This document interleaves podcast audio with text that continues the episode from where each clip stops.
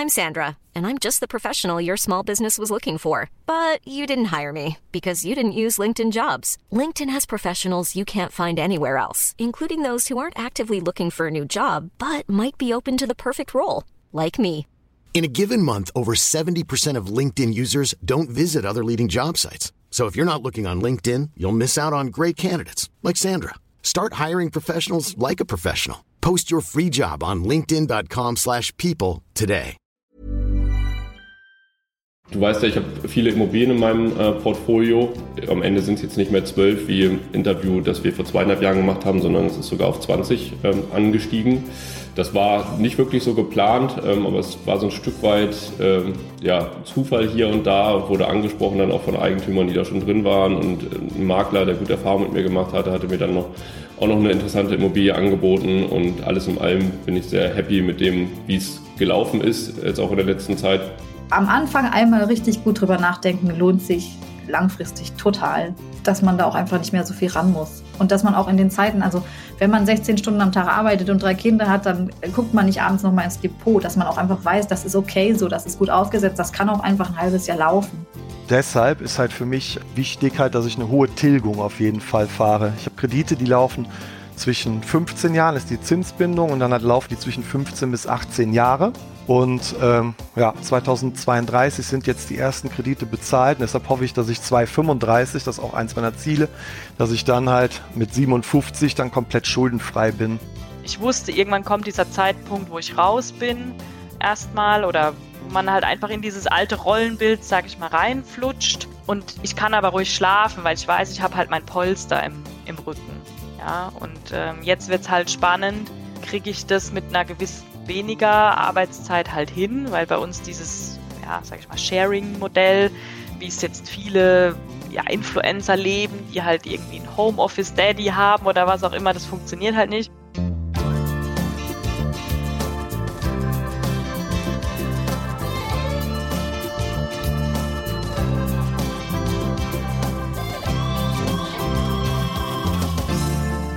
Seit 2015 habe ich über 25 Interviews mit Hörerinnen und Hörern veröffentlicht. Dabei sind komplett unterschiedliche Podcast-Folgen entstanden, die einen guten Überblick darüber geben, wie ganz normale Leute mit ihren Finanzen umgehen und was sie alles erreichen können. Was es bisher im Finanzrocker Podcast aber noch nicht gab, das war ein Wiederhören mit einzelnen dieser Gäste, die sehr spannende Geschichten zu erzählen hatten. Und genau deswegen habe ich in diesem Special zwei Hörerinnen und zwei Hörer aus den Hörerfolgen der letzten sieben Jahre noch einmal eingeladen, um nachzufragen, wie sich ihr Leben, die Investments und auch die Karriere seit dem Interview entwickelt haben. Vor allem auch vor dem Hintergrund der Corona-Pandemie und der jetzigen Energiekrise ist es da nochmal interessant, nachzuhaken. Und damit heiße ich dich herzlich willkommen zu einem neuen Special im Finanzrocker Podcast.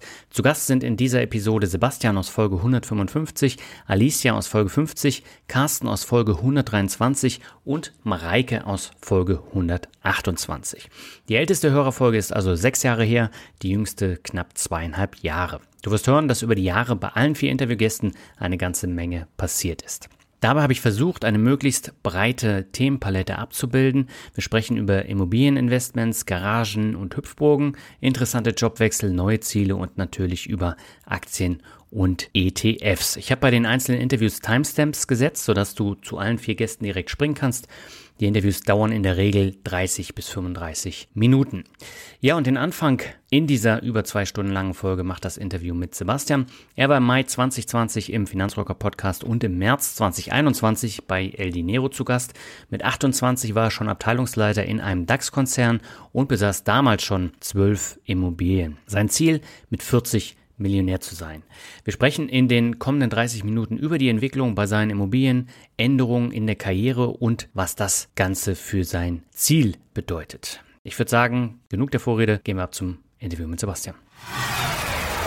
Mit meinem jetzigen Interviewpartner habe ich in den vergangenen Jahren sogar schon zweimal einen Podcast aufgenommen.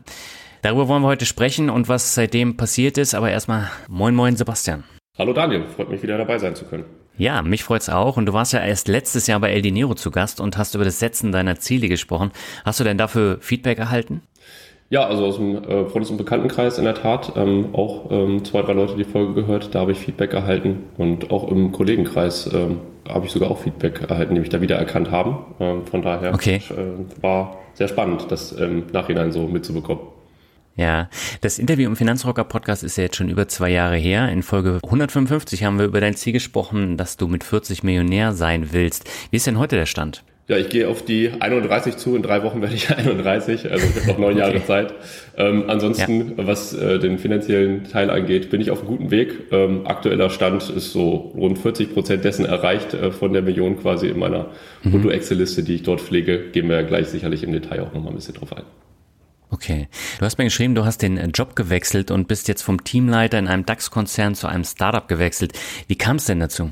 Ja, also am Ende war ich jetzt zwölf Jahre lang äh, bei derselben Firma, hat auch immer Spaß gemacht, mhm. konnte mich da inhaltlich weiterentwickeln, war da Teamleiter, Abteilungsleiter, Chapter Lead, äh, hieß es Neudeutsch äh, zuletzt.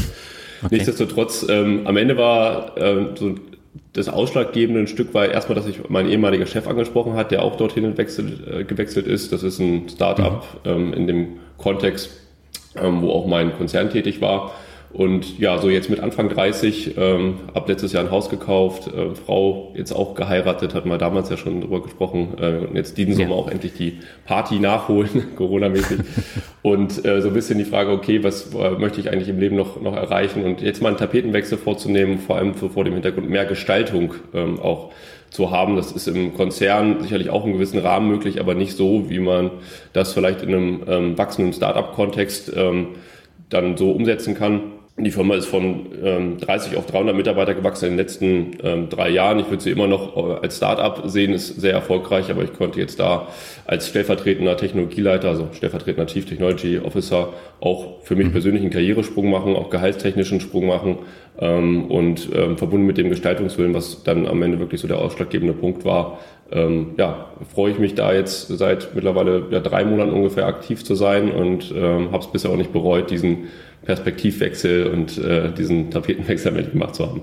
Okay, das heißt, dein Ziel verschiebst du dadurch auch nicht nach hinten, sondern äh, du hast einfach mehr Möglichkeiten.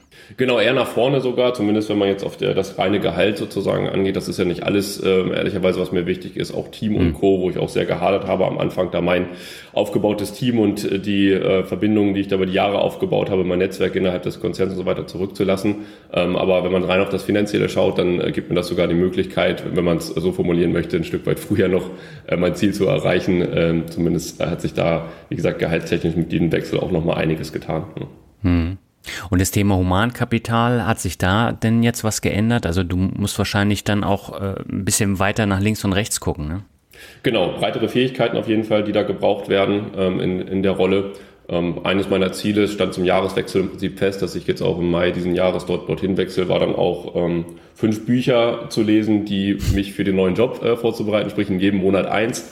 Und ja. äh, das habe ich dann entsprechend auch gemacht. Sprich, ähm, früher habe ich ja einen reinen Fokus oder Großteil meines Fokus auf Softwareentwicklung und Softwarearchitektur gehabt in meiner Abteilungsleiterrolle neben der Leadership-Komponente. Ist natürlich jetzt nochmal ein bisschen breiter gefächert, aber es macht Spaß. Äh, und äh, ja, wie deine Hörer auch schon wissen, die die anderen Interviews gehört haben, äh, ich will mich stetig weiterentwickeln und ähm, deshalb konnte ich an der Stelle auch tun oder tue es gerade immer noch. Hm. Wie hat sich denn deine Asset-Allokation seit 2020 geändert? Ja, ähm, Du weißt ja, ich habe viele Immobilien in meinem äh, Portfolio. Ähm, mhm. Am Ende sind es jetzt nicht mehr zwölf wie im Interview, das wir vor zweieinhalb Jahren gemacht haben, sondern es ist sogar auf 20 ähm, angestiegen. Das war nicht wirklich so geplant, ähm, aber es war so ein Stück weit ähm, ja, Zufall hier und da und wurde angesprochen dann auch von Eigentümern, die da schon drin waren. Und äh, ein Makler, der gute Erfahrungen mit mir gemacht hatte, hatte mir dann noch auch noch eine interessante Immobilie angeboten. Und alles in allem bin ich sehr happy mit dem, wie es gelaufen ist, jetzt auch in der mhm. letzten Zeit. Ähm, und dadurch ist Immobilien immer noch das, was bei mir stark übergewichtet ist. Ähm, ja. Wenn ich jetzt mal die, den aktuellen Marktwert sehr konservativ, also ich nehme immer den Kaufpreis und rechne dann drei Prozent obendrauf seit Kauf pro Jahr im Prinzip, das entspricht ehrlicherweise nicht mehr so dem Marktwert, den man jetzt auch hier hat. Ich habe erst vor kurzem jetzt auch eine Push-Nachricht aufs Handy bekommen von meinem lokalen ähm, Zeitungsanbieter, der geschrieben hat, in sechs Jahren haben sich hier die Immobilienpreise auch verdoppelt bei uns in der Region. Ähm, aber bin da lieber eher konservativ unterwegs. Also wenn ich die, den meinen Marktwert mal nehme und die Schulden abziehe, dann sind das so ungefähr 250.000, die ich bei mir in der Bilanz als Delta im Prinzip verbuchen kann. Das sind aktuell ungefähr so zwei Drittel, also 65 Prozent meiner Asset-Allokation. Mhm. Ähm, dann habe ich das Thema Aktien, das ist die zweitgrößte Position. Ähm, da hatte ich ja vor zweieinhalb Jahren so ungefähr 30.000 ähm, Euro an der Börse. Jetzt sind es 75.000. Ich hatte mal gehofft Anfang des Jahres oder Ende letzten Jahres, dass ich vielleicht die 100.000 knacken kann dieses Jahr. Aber ja, wir wissen alle, wie die Börsen gerade laufen und auch ja. Wenn ich stetig weiter investiere in äh, insbesondere meinen ETF ist es äh, ja so, dass das ein Stück weit auf der Stelle tritt aktuell. Aber die 75.000 so roundabout sind dann 20 Prozent und der Rest ist dann ja Kleinkram, sowas wie Krypto und Co. Cash, ein bisschen Bausparer etc. Ja, so sieht meine Asset-Allokation auf. Ein Stück weit ist jetzt das Thema Eigenheim noch dazugekommen, das habe ich aber bisher äh, noch mit null ähm, berücksichtigt. Da muss ich mir nochmal überlegen, wie ich das abbilde. Da gibt es ja auch verschiedene Meinungen. Gerald Hörhan beispielsweise, wer das Buch gelesen hat, ähm, ja, das ist eine reine Verbindlichkeit, gar kein, gar kein Vermögenswert in dem Sinne. Äh, ich würde es ein bisschen differenzierter sehen, aber da muss ich mir nochmal überlegen, wie ich das für mich bewerte und dann auch wirklich abbilde, dass das realistisch ist. Hm. Aber das heißt, äh, wenn du so konservativ rechnest, also sehr ultrakonservativ, wenn du das äh, Eigenheim nicht mit reinrechnest und auch den aktuellen Preis der Immobilien da eben nicht drin hast, das ist dann durchaus ein bisschen höher, als äh, du das jetzt angibst. Ja, vermutlich schon, aber ich bin da so vom Gesamttyp so, ähm, dass ich auch im Konzernumfeld etc. immer etwas tiefer stapel lieber und ähm, dann vielleicht den einen oder anderen überrasche, als dass ich da irgendwie overpace in dem Sinne und dann irgendwelche Versprechungen mache, die ich nicht halten kann. Äh, von daher äh, auch hier in dem Fall lieber etwas konservativer gerechnet und dann ähm, überrasche ich mich dann hier und da selbst vielleicht mal, wenn ich auch mal eine Immobilie verkaufen sollte, was aktuell zwar nicht geplant ist, weil Buy und Hold, aber ähm, so bin ich da. Für mich kann ich da am Rücks mit schlafen, das so zu tun. Hm. Und äh, die 20 Immobilien, das sind dann alles kleine Ein- bis Zwei-Zimmer-Wohnungen? Genau, also äh, auch da relativ langweilig. Auch im Vorfeld des Podcasts hat sich auch nochmal so reflektiert, so rein auf die Finanzen hat sich bei mir nicht so viel getan. Ich investiere weiter in, in den ETF. Hier und da kaufe ich mal eine Einzelaktie, um so eine Core-Satellite-Strategie eben zu verfolgen. Und bei den Immobilien genauso auch zwei bis drei Zimmerwohnungen im Prinzip nicht zu klein, nicht zu groß. Alles hier bei mir in der Nähe, um dann auch äh, die ja, speziellen ähm, Vorteile, die ich persönlich habe mit meinem Handwerkernetzwerk, ähm, meinem Bruder, mein Vater, der handwerklich sehr begabt ist, ähm, meine Bankkontakte und so weiter ähm, ausnutzen zu können. Von daher ähm, ist das im Prinzip gleich geblieben von der Gesamtstrategie. Ja. Mhm. Und das heißt, äh, die Kredite für die einzelnen Wohnungen, die äh, finanzierst du dann komplett über die einzelnen Mieten?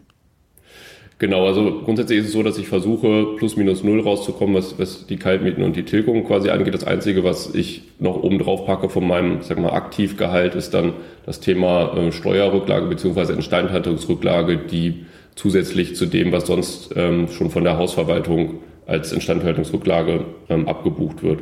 Mhm. Es ist ja so, dass, ähm, und das ist meine Strategie eben, ich kaufe Immobilien in äh, Mehrfamilienhäusern, wo es eben eine Verwaltung gibt. Also ich besitze kein Mehrfamilienhaus komplett, wo ich mich dann selber drum kümmern muss, sondern es ist immer so, dass ich einen Anteil im Prinzip kaufe mit einer Wohnung und da ja. sind ähm, von der Verwaltung selber schon Instandhaltungsrücklagen ähm, quasi eingepreist in dem sogenannten Hausgeld, was monatlich abgebucht wird für Gemeinschaftseigentum, also sowas wie wenn mal das Dach gemacht werden muss oder wenn es eine Gemeinschaftsheizung gibt oder das Treppenhaus. Aber wenn natürlich in der Wohnung was gemacht werden muss, das obliegt dann mir und da ähm, packe ich das auch separat nochmal in eine Rücklage für mich, dass wenn mal ein Mieter auszieht, habe ich jetzt auch ähm, genau gehabt zum ersten ähm, achten sozusagen. Da bin ich gerade in einer, in einer Nervierung und mache das Laminat auch einmal neu. Dann kann ich da auf diese separat gebildete Instandhaltungsrücklage zugreifen. Mhm. Ähm, und dann habe ich da auch ein bisschen was in der Hinterhand. Ändert sich denn jetzt was durch die Zinserhöhung oder hast du das so konservativ auch geplant, ähm, dass das gar keinen Einfluss hat auf deine Kredite? Also erstmal nicht. Ich habe mir ja so eine ja, Zinstreppe im Prinzip aufgebaut und immer relativ lang jetzt auch, ähm, gut, was heißt relativ lang, 10 bis 15 Jahre sind die meisten. Ich habe nur einen, der ist kürzer, der ist fünf Jahre und dadurch, dass ich jetzt über ja, die letzten fünf, sechs Jahre eben gekauft habe, habe ich dann auch so eine auslaufende Treppe im Prinzip. Das heißt, die gehen nicht alle zur selben Zeit, laufen die aus, sondern das baut sich eben aufeinander auf. Und von daher muss man einfach mal gucken, wo die Zinsen eben dann jetzt, ich sag mal so in sechs, sieben Jahren irgendwie stehen. Das wird dann für mich so ein spannender Teil werden, wobei ich auch gerade ähm, die ersten Immobilien, als das auch noch nicht so, ja, meine Strategie war, so viel zu kaufen, sehr stark getilgt hatte. Insbesondere die erste Immobilie, da ist schon sehr, sehr viel runter. Ähm, das wird dann auch, wenn das ausläuft, also da habe ich einen Vollfinanzierer sozusagen genommen, äh, habe ich gar keine Schulden mehr und auch die anderen äh, werden sehr stark äh, getilgt werden. Das macht mir da wenig Sorgen, dass ich jetzt Probleme hätte, auch in der heutigen Zeit, wenn es jetzt so wäre, da mit einem höheren Zinssatz im Prinzip die Anschlussfinanzierung dann zu bekommen und äh, zu stemmen. Hm. Jetzt haben wir ja momentan eine sehr hohe Inflation in Deutschland. Vor allem bei den Energiepreisen macht sich das ja bemerkbar. Hat das einen Einfluss auf deine Immobilien? Eher einen positiven als einen negativen, ehrlicherweise. Wir wissen ja okay. alle, Sach Sachwerte ähm, sind gut in inflationären Phasen und Immobilie ist eben ein Sachwert. Ähm, und klar habe ich auch steigende Verwaltungskosten beispielsweise oder wenn ich in Steinhaltung ein Objekt mache, äh, zahle ich teurere Preise fürs Laminat äh, oder ja, wenn mal das Dach gemacht werden muss, dann zahlt die äh, Wohnungseigentumsgemeinschaft eben mehr dafür als noch vor fünf Jahren. Auf der anderen Seite habe ich eben da einen Großteil finanziert und der Nominalwert des Kredits bleibt ja gleich und ähm, sprich, ich über die Zeit werden die Mieten ja dann auch steigen und so kann ich mir sozusagen dann äh, am Ende äh, dadurch, dass die Kreditraten ja auch gleich bleiben, dann mehr für selbe Geld sozusagen leisten und kaufen und äh, das auch schneller in Anführungsstrichen äh, zurückführen. Mhm. Und äh, hat das einen Einfluss auf deine Mieter? Ja, ein Stück weit schon auch jetzt mit den, ähm, mit den Energiekosten, ne, die, ja, die ja steigend sind, muss man natürlich gucken und ins, ins Gespräch gehen. Ähm, mhm. Auch die Energiekosten haben für mich persönlich jetzt erstmal als Vermieter eins zu eins keine Auswirkungen, weil ich die ja auch komplett weitergebe. Also ich habe einen Teil beispielsweise Gas-Etagenheizungen, da zahlt der Mieter ja selber, aber wir haben auch, ähm, oder es gibt auch Häuser, wo das Zentralheizungen im Prinzip sind, da vorfinanziere ich das mit meinem Hausgeld als ähm, Vermieter und dann über die Nebenkosten wird es wieder umgelegt. Da muss man natürlich gucken, äh, wie man jetzt damit umgeht. Ich hatte jetzt auch schon einen Fall beispielsweise, da sind die Mieter relativ neu eingezogen in einem Mehrfamilienhaus und da hatte die Hausverwaltung einen ja, Contracting-Vertrag mit Spotpreisen abgeschlossen sozusagen, also das relativ zeitnah sozusagen die Preise auch durchschlagen dann auf die Mieter ähm, was, was das äh, Gas angeht, äh, um mal nah am Markt zu sein. Und da musste ich jetzt kurz nach dem Einzug, sozusagen einen Monat später auch sagen, hey, übrigens, äh, tut mir leid, die Vorauszahlung der Nebenkosten, die ich hier angegeben hatte, die ist leider äh, nicht mehr ganz korrekt. Ich habe ein Schreiben von der Verwaltung bekommen. Wir müssen mal eben ähm, die Gaskosten verdoppeln für, für ihr, äh, ihr Objekt. Und, ja. und da bin ich dann am Ende des Tages sogar ein Stück von der Kaltmiete runtergegangen, um das ein bisschen abzufedern. Und so versuche ich im Dialog äh, da mit den Mietern sinnvolle Lösungen zu finden. Ich habe jetzt für den Winter ehrlicherweise auch mal äh, zwei Heizungen gekauft und mir die wie hingestellt, also Elektroheizungen. Ähm, auch wenn ich da als Vermieter sicherlich keine Pflicht habe, mache ich mir da schon Gedanken, wie man damit ja. umgehen kann, wenn auch das Gas dann irgendwie ausbleibt. Ähm, ja, ist nicht einfach für uns alle. Ähm, und ich bin gespannt, was auch die Regierung da in Zukunft noch, noch tut. Das wird sicherlich mich dann als Vermieter mehr treffen im Sinne von Vorschriften, ähm, energetische Sanierung etc. Da bin ich mal gespannt, ähm, was uns da noch erwartet. Mhm. Hast du dir die Rendite deiner Immobilieninvestments eigentlich mal genauer errechnet oder äh, machst du es tatsächlich nur so mit diesen drei Prozent, die du pro Jahr draufschlägst? Ja, also das ist sozusagen die, die Rechnung, wenn ich schaue, was hat jetzt der aktuelle Marktwert und was habe ich an Verbindlichkeiten, um mir dann eben so ein Delta auszurechnen und dann auch mal zu gucken, ähm, was das in den nächsten Jahren bedeutet. Sprich, ich habe jetzt so einen Verschuldungsgrad von von 90 Prozent ungefähr und 2025 sind es dann noch 70 Prozent und 2030 mhm. bin ich unter 50 Prozent vom Verschuldungsgrad, wenn ich das so weiter extrapoliere in Anführungsstrichen. Was ich schon auch mache, ist, ähm, dass ich eine Liste habe für meinen ich sag mal, monatlichen Cashflow, was, was, was reinkommt, was, was rausgeht und mhm. ähm, auch dann die aktuelle Kaltmiete da drin steht und ich das dann auch nochmal ähm, im Prinzip rechne auf den ursprünglichen Kaufpreis, also im Prinzip eine angepasste ähm, ja, Bruttorechnung beziehungsweise Nettorechnung ähm, dessen. Aber alles jetzt wirklich zu berücksichtigen und dann immer so mit auch mit Steuern und den Arbeitsstunden, die man investiert und jeder Sonderausgabe, das ehrlicherweise mache ich nicht. Äh, für mich ist so ein bisschen da das, das Credo, ich weiß vom Bauchgefühl her, dass das für mich eine gute, passende Variante der Investition ist, die auch sicherlich mit mehr Arbeit verbunden ist, als das der eine oder andere leisten möchte oder kann. Und auf der anderen Seite weiß ich auch, man muss ja hier mal betrachten, Thema Leverage-Effekt, Eigenkapitalrendite. Das ist ja der große Unterschied ähm, zur Börse, dass da am Ende wirklich was übrig bleibt. Sprich, ich investiere als Immobilieninvestor, ja, wenn ich eine 100.000 Euro Wohnung kaufe, nicht 100.000 Euro von meinem eigenen Geld, wie ich das ähm, am Aktienmarkt tun müsste, um da 100.000 Euro ETF beispielsweise zu kaufen, sondern ja. am, im Zweifelsfall bringe ich nur 10.000 Euro mit ein und 90.000 Euro kommen von der Bank. Oder in den letzten Jahren war es sogar so verrückt, dass die Bank gesagt hat, hier behalten Sie mal Ihr Eigenkapital. Ähm, ich nehme, wir finanzieren Ihnen die 110 Prozent. Und wenn man dann quasi aus nichts oder wenn man es in eine Gleichung irgendwie bringen möchte, irgendwie aus einem Euro eben einen positiven Cashflow sozusagen irgendwie generiert, dann ist die Rendite, was das Eigenkapital natürlich angeht, dort ja unendlich ist zu viel gesagt, aber relativ ähm, relativ hoch. Ne? Ich weiß jetzt ein bisschen ja. schön gerechnet, aber das ist so das, wie ich da gedanklich rangehe, es ist schon wesentlich höher als dann irgendwie fünf oder sechs Prozent, wenn man es auf Eigenkapital bezieht.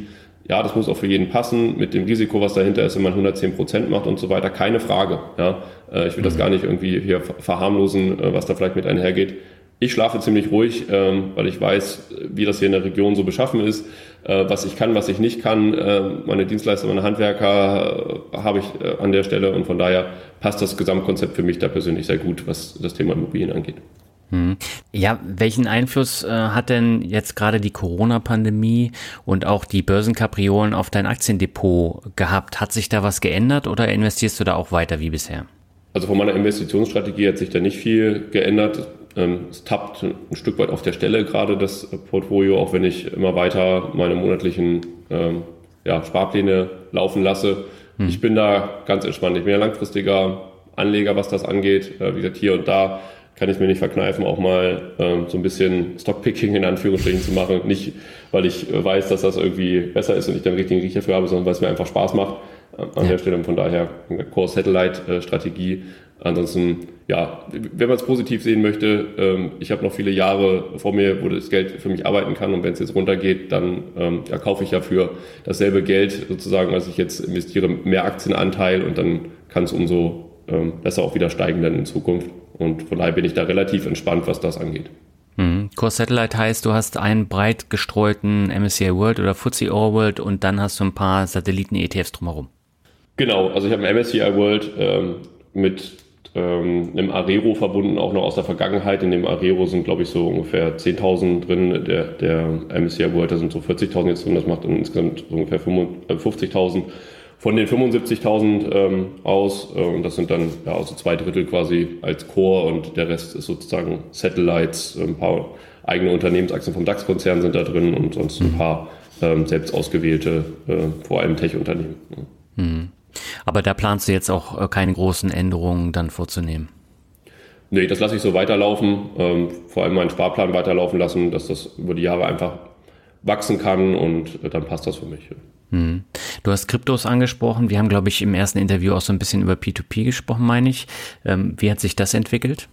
Ja, das tappt auch so ein bisschen auf der Stelle. Also hat sich schon verdoppelt, glaube ich, wobei ich da mit ähm, kleinen Beträgen äh, da drin bin. Also ich hatte so 1000 bis 2000 Euro angelegt. Mittlerweile mhm. ist das auf 5000 Euro gewachsen. Gut, bei P2P müsste man jetzt immer wieder gucken, kriegt man es auch gerade jetzt aktuell raus oder wird es irgendwie blockiert oder ähnliches. So ähm, intensiv bin ich da jetzt gerade nicht dran, sondern es ist auch was für mich, was so vor dem spielerischen Aspekt, sage ich mal, das Verstehen wollens im, im ähm, Vordergrund stand ähm, mhm. und jetzt nicht für mich die, die Rettung ist, um früher in Rente zu gehen oder ähm, da sonst irgendwie drauf zu hoffen, dass das durch die Decke geht und ich dann nicht mehr so viel arbeiten muss oder was auch immer.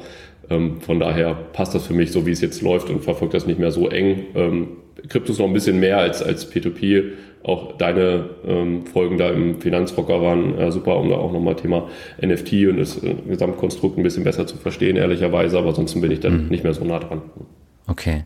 Ich habe ja eingangs schon gesagt, äh, wir haben bei El Dinero ja über Ziele und Zielsetzungen gesprochen mit dir und äh, der Dagmar in der Folge 2. Ähm, gehst du deine Ziele eigentlich immer noch so an oder hat sich auch da was geändert?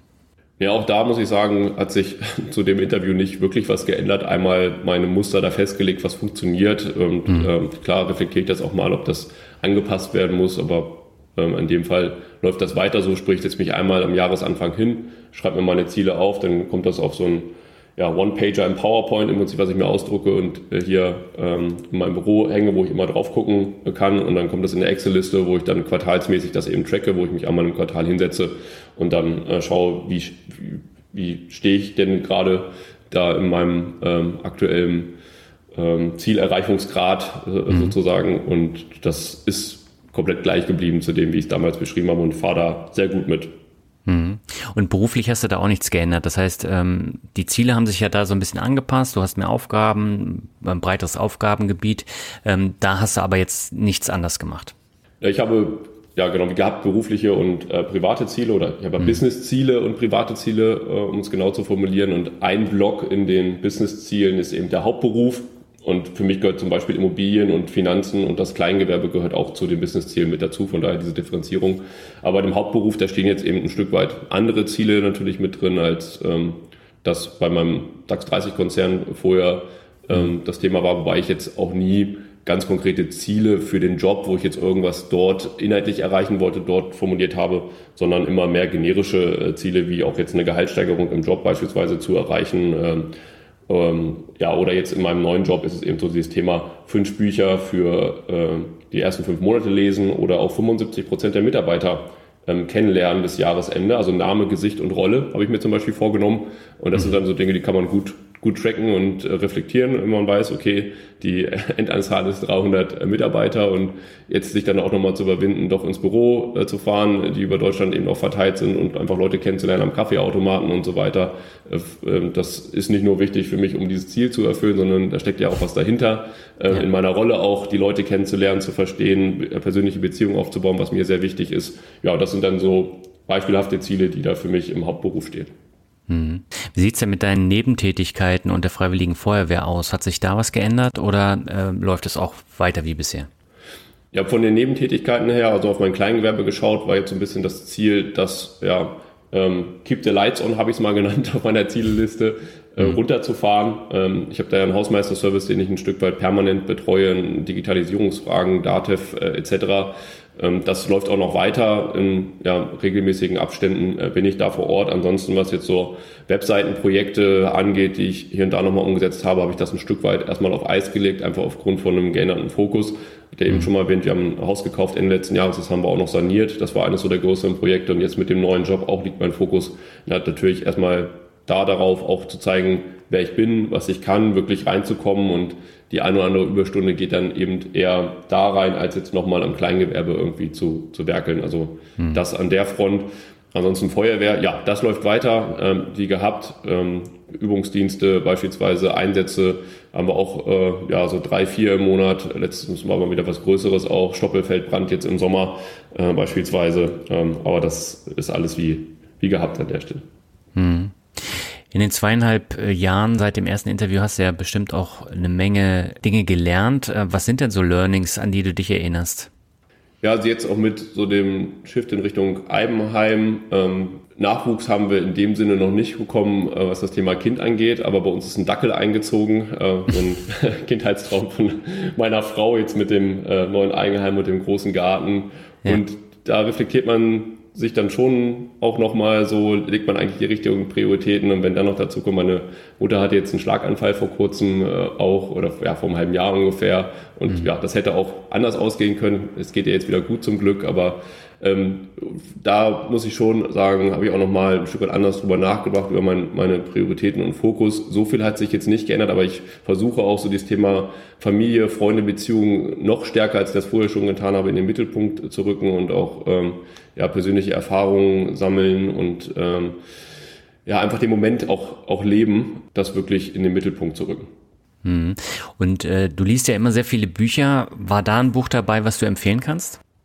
Ähm, also Big Five for Life beispielsweise ähm, habe ich jetzt auch nochmal weitere, äh, also gibt es ja zwei, zwei Teile von, den zweiten Teil auch ähm, gelesen, beziehungsweise die anderen Bücher, am Kaffee am Rande der Welt, da gibt es ja auch ähm, fortfolgende Bücher, kann ich auf jeden Fall nur empfehlen. Ansonsten war das jetzt sehr auf meinen Job bezogen, wie eben gerade schon auch genannt. Also da fand ich beispielsweise das ähm, Buch vom Netflix, von Netflix, von den Reed Hastings, ähm, keine Regeln heißt das sehr spannend, wie Netflix da mit Talentmanagement und Talentdichte umgeht und wie sie sich da intern organisiert haben und über, ja, über ein Modell mit möglichst wenig Regeln im Unternehmen beispielsweise ähm, es sehr schaffen, sehr erfolgreich zu sein. Gut, wir wissen jetzt alle, wie es gerade bei Netflix an der Börse läuft, aber so diese Unternehmenskultur ist trotzdem was, was ähm, zumindest im IT-Bereich auch sehr bekannt ist als eine ähm, sehr stark nach vorne gerichtete ja, unter, Unternehmerkultur.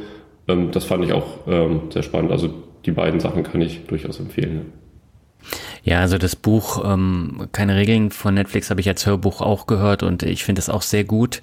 Das ist jetzt keine normale Biografie, sondern du nimmst da tatsächlich auch nochmal was mit und das sind auch so ein paar abseitige Ideen, die du sonst nicht in jedem Ratgeber lesen kannst. Ja, absolut, genau.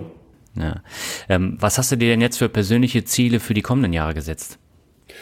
Also auf jeden Fall dieses Thema meine Werte weiterleben, Ausdauer, Disziplin stehen da ja ganz oben und dieses ja, Konstrukt, was ich mir da gegeben habe mit meinen persönlichen und privaten Zielen auch weiter durchzuhalten und einfach diese ja, Ziele, die ich mir im Kleinen gesetzt habe und auch im Großen gesetzt habe, weiter zu erreichen. Ansonsten insbesondere, ich jetzt gerade schon gesagt, intensiv Beziehungen weiterpflegen auf der Arbeit, Freunde, Familie, den Moment leben, ähm, Erlebnisse planen, Erfahrungen sammeln, das auf jeden Fall. Ähm, wir hatten jetzt vor kurzem, hatte ich am Anfang auch schon kurz erwähnt, endlich die Möglichkeit, unsere Hochzeit ähm, zu feiern. Hatte da auch eine, ja, wie sich das gehört für Bräutigam, eine Hochzeitsrede gehalten und da auch aus dem Big Five for Life so dieses Thema Museumstage. Ähm, mhm. Es kennt mit aufgenommen. Da geht es darum, im Prinzip äh, auf sein Leben zu schauen und das ja wie ein Museum zu strukturieren und einfach mal zu gucken, beziehungsweise eigentlich daran zu arbeiten, dieses Museum mit Erlebnissen und Momenten ähm, zu füllen und möglichst viele Museumstage äh, zu haben, wenn man am Ende seines Lebens ist, dann eben virtuell durch sein Museum durchgehen zu können, um zu gucken, was hat man eigentlich alles Schönes erlebt. Und da waren schon viele schöne Tage dabei und äh, hatte da auch dann das mit den Personen, die da sind, so einzeln mal reihum reflektiert und so ein paar Highlights da für mich ähm, rausgepickt. Und auch da ähm, hatte ich am Ende gesagt, zum einen äh, wird dieser Tag der Hochzeit auf jeden Fall eines der Museumstage werden und würde mich freuen, wenn wir da gemeinsam sozusagen den weiteren Abend dran arbeiten. Und das ist so ein bisschen das, wo ich auch weiter dran arbeiten werde, da weitere Museumstage, äh, in welcher Form auch immer, in meinem persönlichen Museum hinzuzufügen. Hm. Ja, das ist ein ganz wichtiger Punkt und gerade was du jetzt hast, auch Erfahrung und auch der Austausch mit anderen Menschen, das merkt man tatsächlich erst, wenn es fehlt. Also gerade in der Corona-Pandemie oder jetzt auch bei mir in der Selbstständigkeit, da kam das äh, deutlich zu kurz. Erfahrung habe ich jetzt äh, natürlich durch den USA-Roadtrip auch gesammelt, aber ähm, das sind so Sachen, wo ich dann in den nächsten Jahren auch anders vorgehen will, weil äh, das ist letztendlich das, worauf es im Leben ankommt. Ja, absolut. Und das Problem ist ja dann bei uns Menschen meist, dass wir erst, wenn wir es nicht mehr haben, äh, dann verstehen, wie wichtig das ist. Also ein anderes ja. Thema ist beispielsweise Gesundheit. Da denkt man so im Alltag ähm, wenig drüber nach, aber wenn man sie nicht mehr hat oder eingeschränkt ist, erst dann lernt man es eigentlich wirklich schätzen. Und da müssen wir uns ja alle ein bisschen selber reflektieren, auch immer wieder und gucken, dass wir da die richtigen Prioritäten setzen. Ja, vor allem auch beim Thema Ziele. Ne? Also ähm, das bringt ja nichts, wenn du dir sagst, ich mache jetzt in fünf Jahren ein Sabbatical, aber du weißt ja gar nicht, was dann bis dahin alles passieren kann, ob du den Job verlierst, ob du gesundheitlich überhaupt in der Lage sein wirst. Und äh, von daher denke ich da auch in äh, kürzeren Zyklen mittlerweile. Ja, kann ich absolut nachvollziehen. Du hast ja auch ein super Interview da, mehr Mut zum Glück äh, gehabt ähm, mit ja genau der, der, dem Trip dort in, in die USA deiner Hörerin, die das ja genau auch so reflektiert hat, wenn nicht jetzt, wann dann und endlich mal machen. Und das ja. kann ich auch nur absolut so bestätigen. Ja. Ja. Sebastian, ich wünsche auf jeden Fall für die kommenden Jahre alles Gute und ich denke, du wirst deinen Weg genauso weitergehen wie bisher. Vielen Dank, Daniel, dir auch und deinen Hörern natürlich auch. Im zweiten Interview habe ich Alicia zu Gast. 2016 hatte sie mich angeschrieben und mir Feedback zum Podcast gegeben, den sie während ihrer Elternzeit oft gehört hat. Ich lud sie dann in Jubiläumsfolge 50 ein und das Gespräch ist mir immer noch im Gedächtnis geblieben. Alicia war auch in Folge 100 nochmal zu Gast und hat mich 2018 zum Finanzrocker meiner Asset-Allokation und meiner Selbstständigkeit interviewt. Und das Interview mit Alicia ist das längste in der Folge, denn bei ihr passierte in den sechs Jahren seit dem ersten Interview eine ganze Menge und wir sprechen über eine Firmengründung unter schwierigen Bedingungen, Änderungen ihrer Asset-Allokation und warum sie unterschiedliche ETF-Sparpläne für ihre Kinder ausgewählt hat. Los geht's. Für dieses Gespräch geht meine Leitung nach Berlin zu Alicia. Sie war schon zweimal im Finanzrocker Podcast zu Gast, aber das ist schon etwas länger her. Deswegen freue ich mich sehr, dass ich dich wieder im Podcast begrüßen kann, Alicia. Welcome back. Ja, hallo Daniel, danke. Ich freue mich auch. Ich freue mich wirklich auch total, wieder hier zu sein. Ja, wir haben uns ja das letzte Mal 2019, ich glaube Ende 2019 ähm, getroffen in Berlin. Und äh, 2020 hatten wir noch ein bisschen Kontakt und dann hat sich bei dir ja ganz viel Neues ergeben. Und ich musste echt lachen. Ich habe am Wochenende in unsere alte Folge von 2016 reingehört. Und äh, ich habe mehrere graue Haare bekommen, weil die Soundqualität so schlecht war und ich so schlecht geschnitten habe. Und daran sieht man, wie lange das schon her ist und was wir da seitdem auch alles gelernt haben. Ich, also ja. mich hat äh, total geschockt, du hast mir ja auch im Vorfeld geschrieben, dass das wirklich sechs Jahre her ist, weil es fühlt sich an, also es fühlt sich so nah dran an alles, aber es ist sechs Jahre her, ja. Und klar, mein, meine Tochter war damals ein Baby und jetzt ja. ist sie eine Zweitklässlerin. Ja, aber so schnell äh, vergeht die Zeit, ne? Und du warst ja dann in Folge 100 nochmal zu Gast. Ja. Und äh, das war 2018, ist auch schon wieder vier Jahre her. Das ist auch unglaublich eigentlich. Ja, ja ist aber auch viel passiert. Ja, genau. Also 2016, äh, da haben wir ja über ganz viele unterschiedliche Sachen gesprochen. Du warst damals in Elternzeit und du hattest damals äh, auch einen Job, der dir viel Spaß gemacht hat. Du warst in China. Das waren so die, die letzten Sachen, über die wir gesprochen haben. Was ist denn seitdem passiert? Also was, also wenn ich so ganz kurz überlege, ich war in Elternzeit, genau. Und ich habe nach der Elternzeit wieder angefangen zu arbeiten. Mhm damals noch in Teilzeit, also ich glaube, ich habe eine 25-Stunden-Woche gemacht und hatte ja eine verlängerte, genau darüber hatten wir auch gesprochen gehabt, eine verlängerte Elternzeit gemacht genau. und bin dann äh, zurück in die gleiche Firma gegangen und dann relativ kurz darauf auch schon wieder schwanger gewesen mit meinem zweiten Kind. Mhm. Und habe einen Sohn bekommen äh, und dann eigentlich das Gleiche gemacht wie auch beim ersten Kind. Also auch da wieder äh, irgendwie vorausgeplant, Geld zurückgelegt mit dem Wunsch, eine längere Elternzeit zu machen und hatte dann ähm, vor bevor ich also in Mutterschutz gegangen bin, also vor der Geburt, hatte ich so ein Personalgespräch in dem Laden, das mich relativ unzufrieden zurückgelassen hat, wo mir eigentlich auch so ein bisschen, also die waren total happy mit mir und haben aber mhm. die ganzen Aussichten, weil ich bin einfach ein ehrgeiziger, motivierter und, und auch, ja, engagierter Mensch und wollte da eigentlich von denen so ein paar Zusagen haben, wie es auch weitergehen kann. Und die haben sich so ganz bedeckt gehalten und haben eigentlich so ein, so Subton war, als Frau auf dem Arbeitsmarkt ist man ja eigentlich nicht mehr so gewünscht und was soll das überhaupt? Und wir müssen dann mal gucken, wie wir dich noch irgendwie unterkriegen. Und das hat mich wahnsinnig abgelöscht und ich war da auch ziemlich sauer und habe mhm. dann ähm, in der Elternzeitpause von meinem Sohn auch so ein bisschen mich, also immer wenn ich darüber nachgedacht habe, habe ich so ein schlechtes habe ich einfach schlechte Laune gekriegt und habe dann gemerkt, so irgendwie ist da der Wurm drin und ich sehe es auch nicht ein. Also ich glaube, eben bei meiner Tochter habe ich das noch so ein bisschen akzeptiert, habe gedacht, ja gut, ich bin jetzt weniger einsatzfähig und habe dann aber auch mit dem Wissen, auch als Mutter und wie ich gearbeitet habe, gemerkt, so nee, ich sage jetzt keine Schimpfwörter, aber das ist einfach nicht so, Leute. Ne? Das, ja. Also wer Kinder und zusätzlich Arbeit managen kann, ist extrem effizient und ist zielorientiert und bringt wahnsinnig hohe Kooperationsfähigkeiten mit. Und mich, ich habe auch zum Beispiel gemerkt, dass der Blick durch diese Kinderbrille mich, äh, ich arbeite ja in der Kreativbranche, auch wirklich beflügelt hat, humorvolle, spielerische Elemente. Also Kinderansichten bringen das total oft auf den Punkt, was man aussagen will, in wenig Sätzen. Das, das hat mir, das hat mich besser gemacht so. Und klar, mhm. Habe ich keine 40 Stunden oder 50 oder 60 Stunden, äh, weil Agentur mehr auf die Uhr gebracht, aber ich war immer erreichbar. Ich habe ähm, ich habe eine sehr gute Managementleistung hingelegt, finde ich, weil man delegieren lernen muss als Mutter. Ja, ich bin ja. als arbeitende Mutter darauf angewiesen, auch wirklich Leute zu managen, mich abzustimmen und so weiter. Familienglück heißt gesunde Psyche. Also es ist, ich bin dadurch besser geworden und nicht schlechter. Und dass sich diese Ansichten nicht überschnitten haben, hat mich dann am Schluss so sauer gemacht, dass ich in der Elternzeit mit meinem Sohn eine Kündigung geschrieben habe an diese Firma hm. und habe gesagt, danke Leute, war eine gute Zeit, aber ich orientiere mich jetzt um und habe meine bestehende, entfristete Position aufgegeben und bin einfach gesprungen ins Nichts. Also ich hatte da auch noch keinen neuen Job. Ich habe habe gemerkt, einfach, das muss jetzt erstmal enden, damit ich irgendwie den Kopf frei habe und ähm, habe darauf vertraut, dass ich schon irgendwie auf allen Vieren landen werde. Bisher hat es immer geklappt und bin dann abgesprungen und habe Bewerbungen geschickt an verschiedene Firmen aus meiner Branche ähm, und wahnsinnig gutes Feedback bekommen tatsächlich, weil ich auch so ein bisschen, okay, ja, ich habe eine etwas ungewöhnlichere Bewerbung, glaube ich, abgeschickt und die waren, hat viele Leute neugierig gemacht und dann habe ich auch wirklich auch mehrere Angebote bekommen. Also es war total schön und auch die Wertschätzung und auch, also dass, dass da wieder die Ansichten mit meinen übereinstimmten, was ich auch an Arbeitserfahrung mitbringe und an Kompetenzen. Das war sehr schön zu sehen.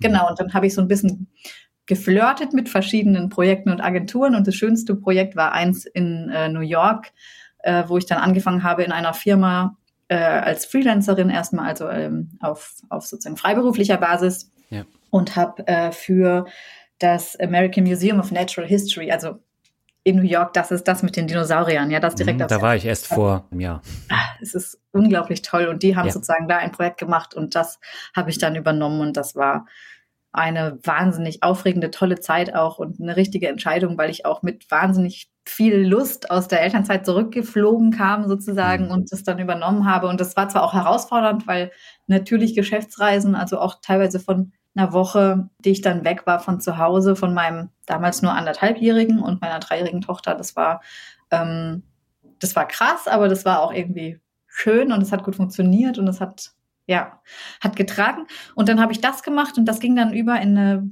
in eine Phase, wo sehr viel so Micromanagement äh, hätte passieren müssen, wo ich gemerkt habe, eigentlich hat mir das so gut gefallen, dieses Flirten und dieses, ich mache jetzt, worauf ich Lust habe, mhm. dass ich mich da wieder rausgezogen habe und habe mich verabschiedet. Und das war dann die Zeit, äh, kurz nachdem, wo wir uns dann auch getroffen haben. Das war dann Ende 2019.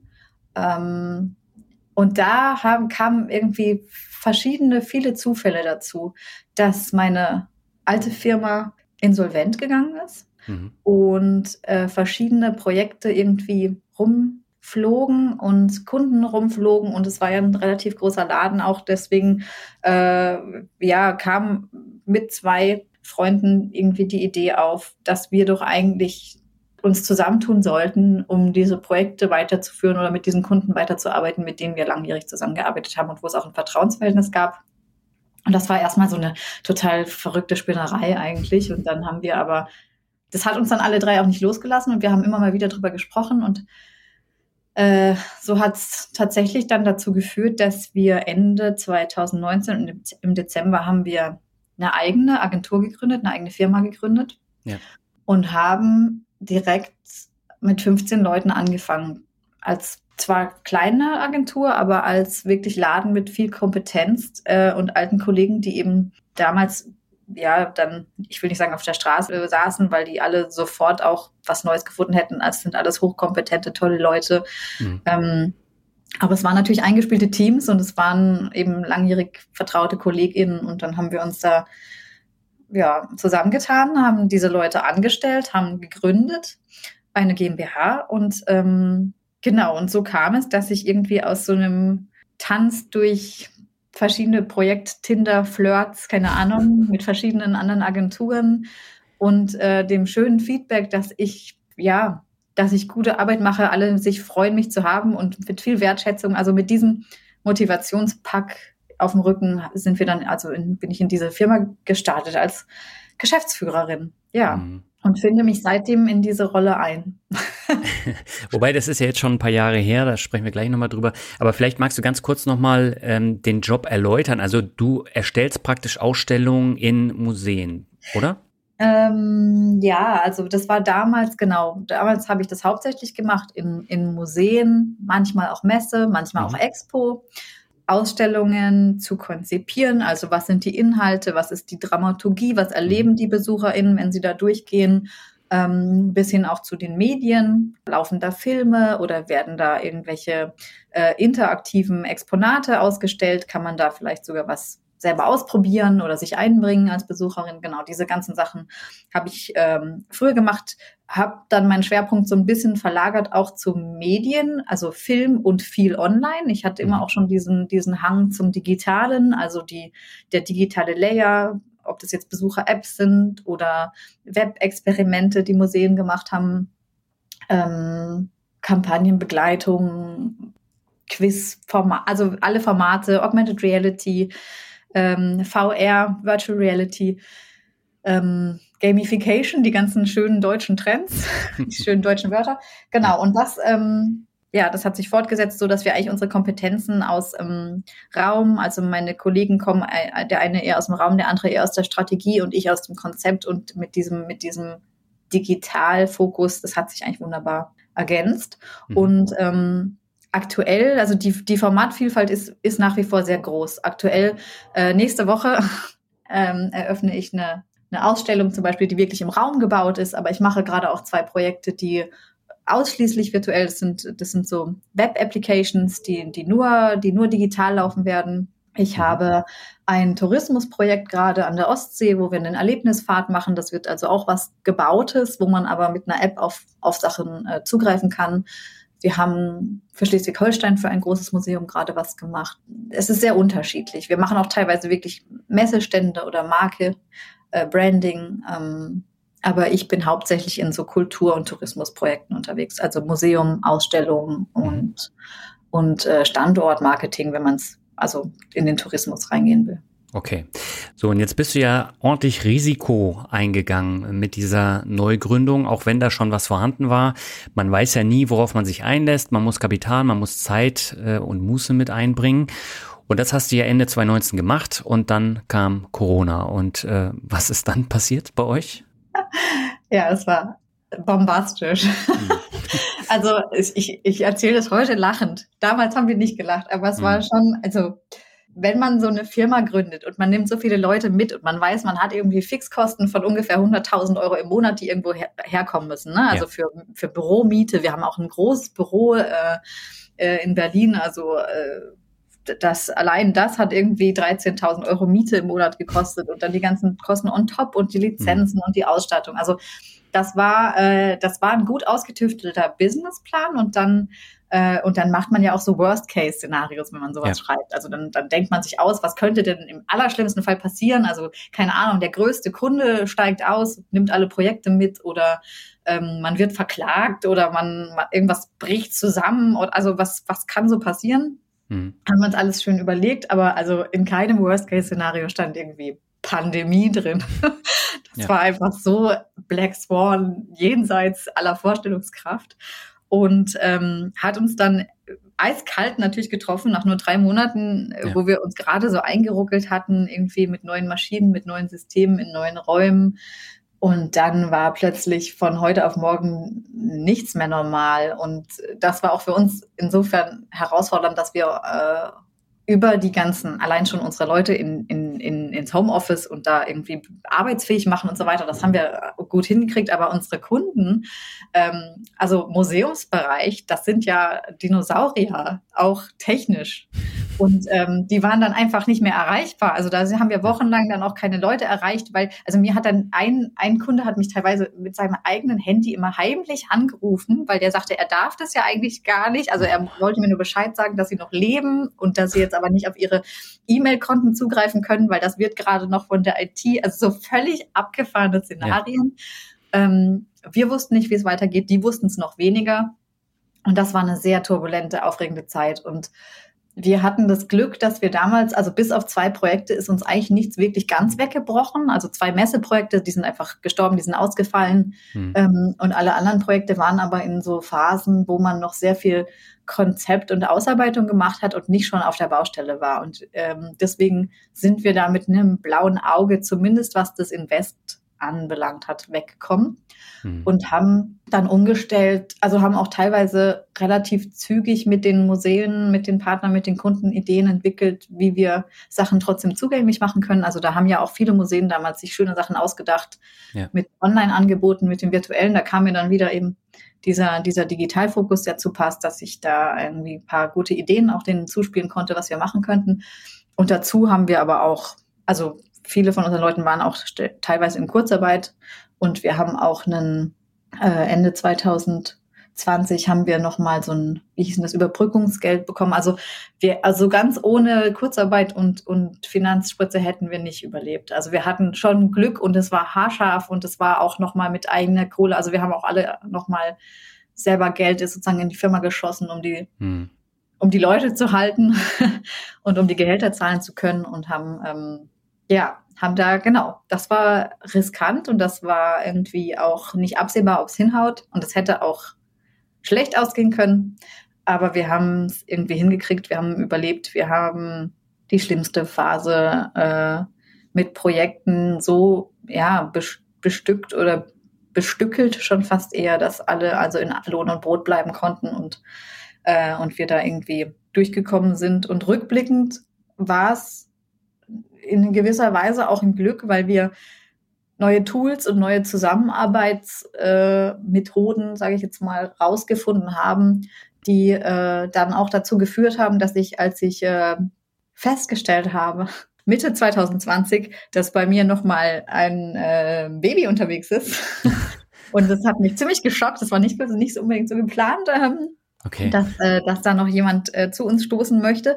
Ähm, und das hat dann aber dazu geführt, dass ich auch in der in der Zeit von Mutterschutz und Elternzeit, also meine Elternzeit hat vier Tage gedauert und vier Tage nach der Geburt war ich schon wieder im ersten Kundengroll und und habe das Kind und also Familie und Firma und diese ganze Arbeit dadurch auch sehr gut miteinander vereinbaren können, weil die ganze Firma so krass umgestellt hat. Also weil mhm. wir einfach alle in unseren Homebüros saßen und sowieso in Kontakt waren und ähm, mein Team wusste dann Bescheid. Also Anfang 2021 ist mein Sohn geboren worden, mein, mein zweiter Sohn, also mein drittes Kind. Und die wussten dann irgendwann alle, okay, wenn die Kamera ausgeht, muss Alicia stillen, aber ansonsten ist sie verfügbar. Aber es war so irgendwie, das hat sich dann alles so zusammengesetzt, dass ich da rückblickend dankbar für bin, dass es damals so war, weil für meine persönliche Situation, also weiß nicht, man weiß nie, wie es anders gekommen wäre, ne? dann wäre es halt anders mhm. gekommen. Aber, aber so war das damals alles sehr stimmig und hat auch dazu geführt, dass ich unfassbar viel Zeit mit meinen Kindern plötzlich verbringen konnte, die ich sonst fernab, also ich habe ja zehn bis zwölf Stunden am Tag gearbeitet. Ich habe zu, zu Zeiten dieser Gründung war immer mein Vorsatz, ich sehe sie entweder morgens oder abends noch kurz wach, so ungefähr. Mhm. Und manchmal habe ich es nicht geschafft. Ja, aber ich meine, dazu gehört ja auch ein Mann, der dich dann unterstützt, ne? weil sonst wird es ja. schwer.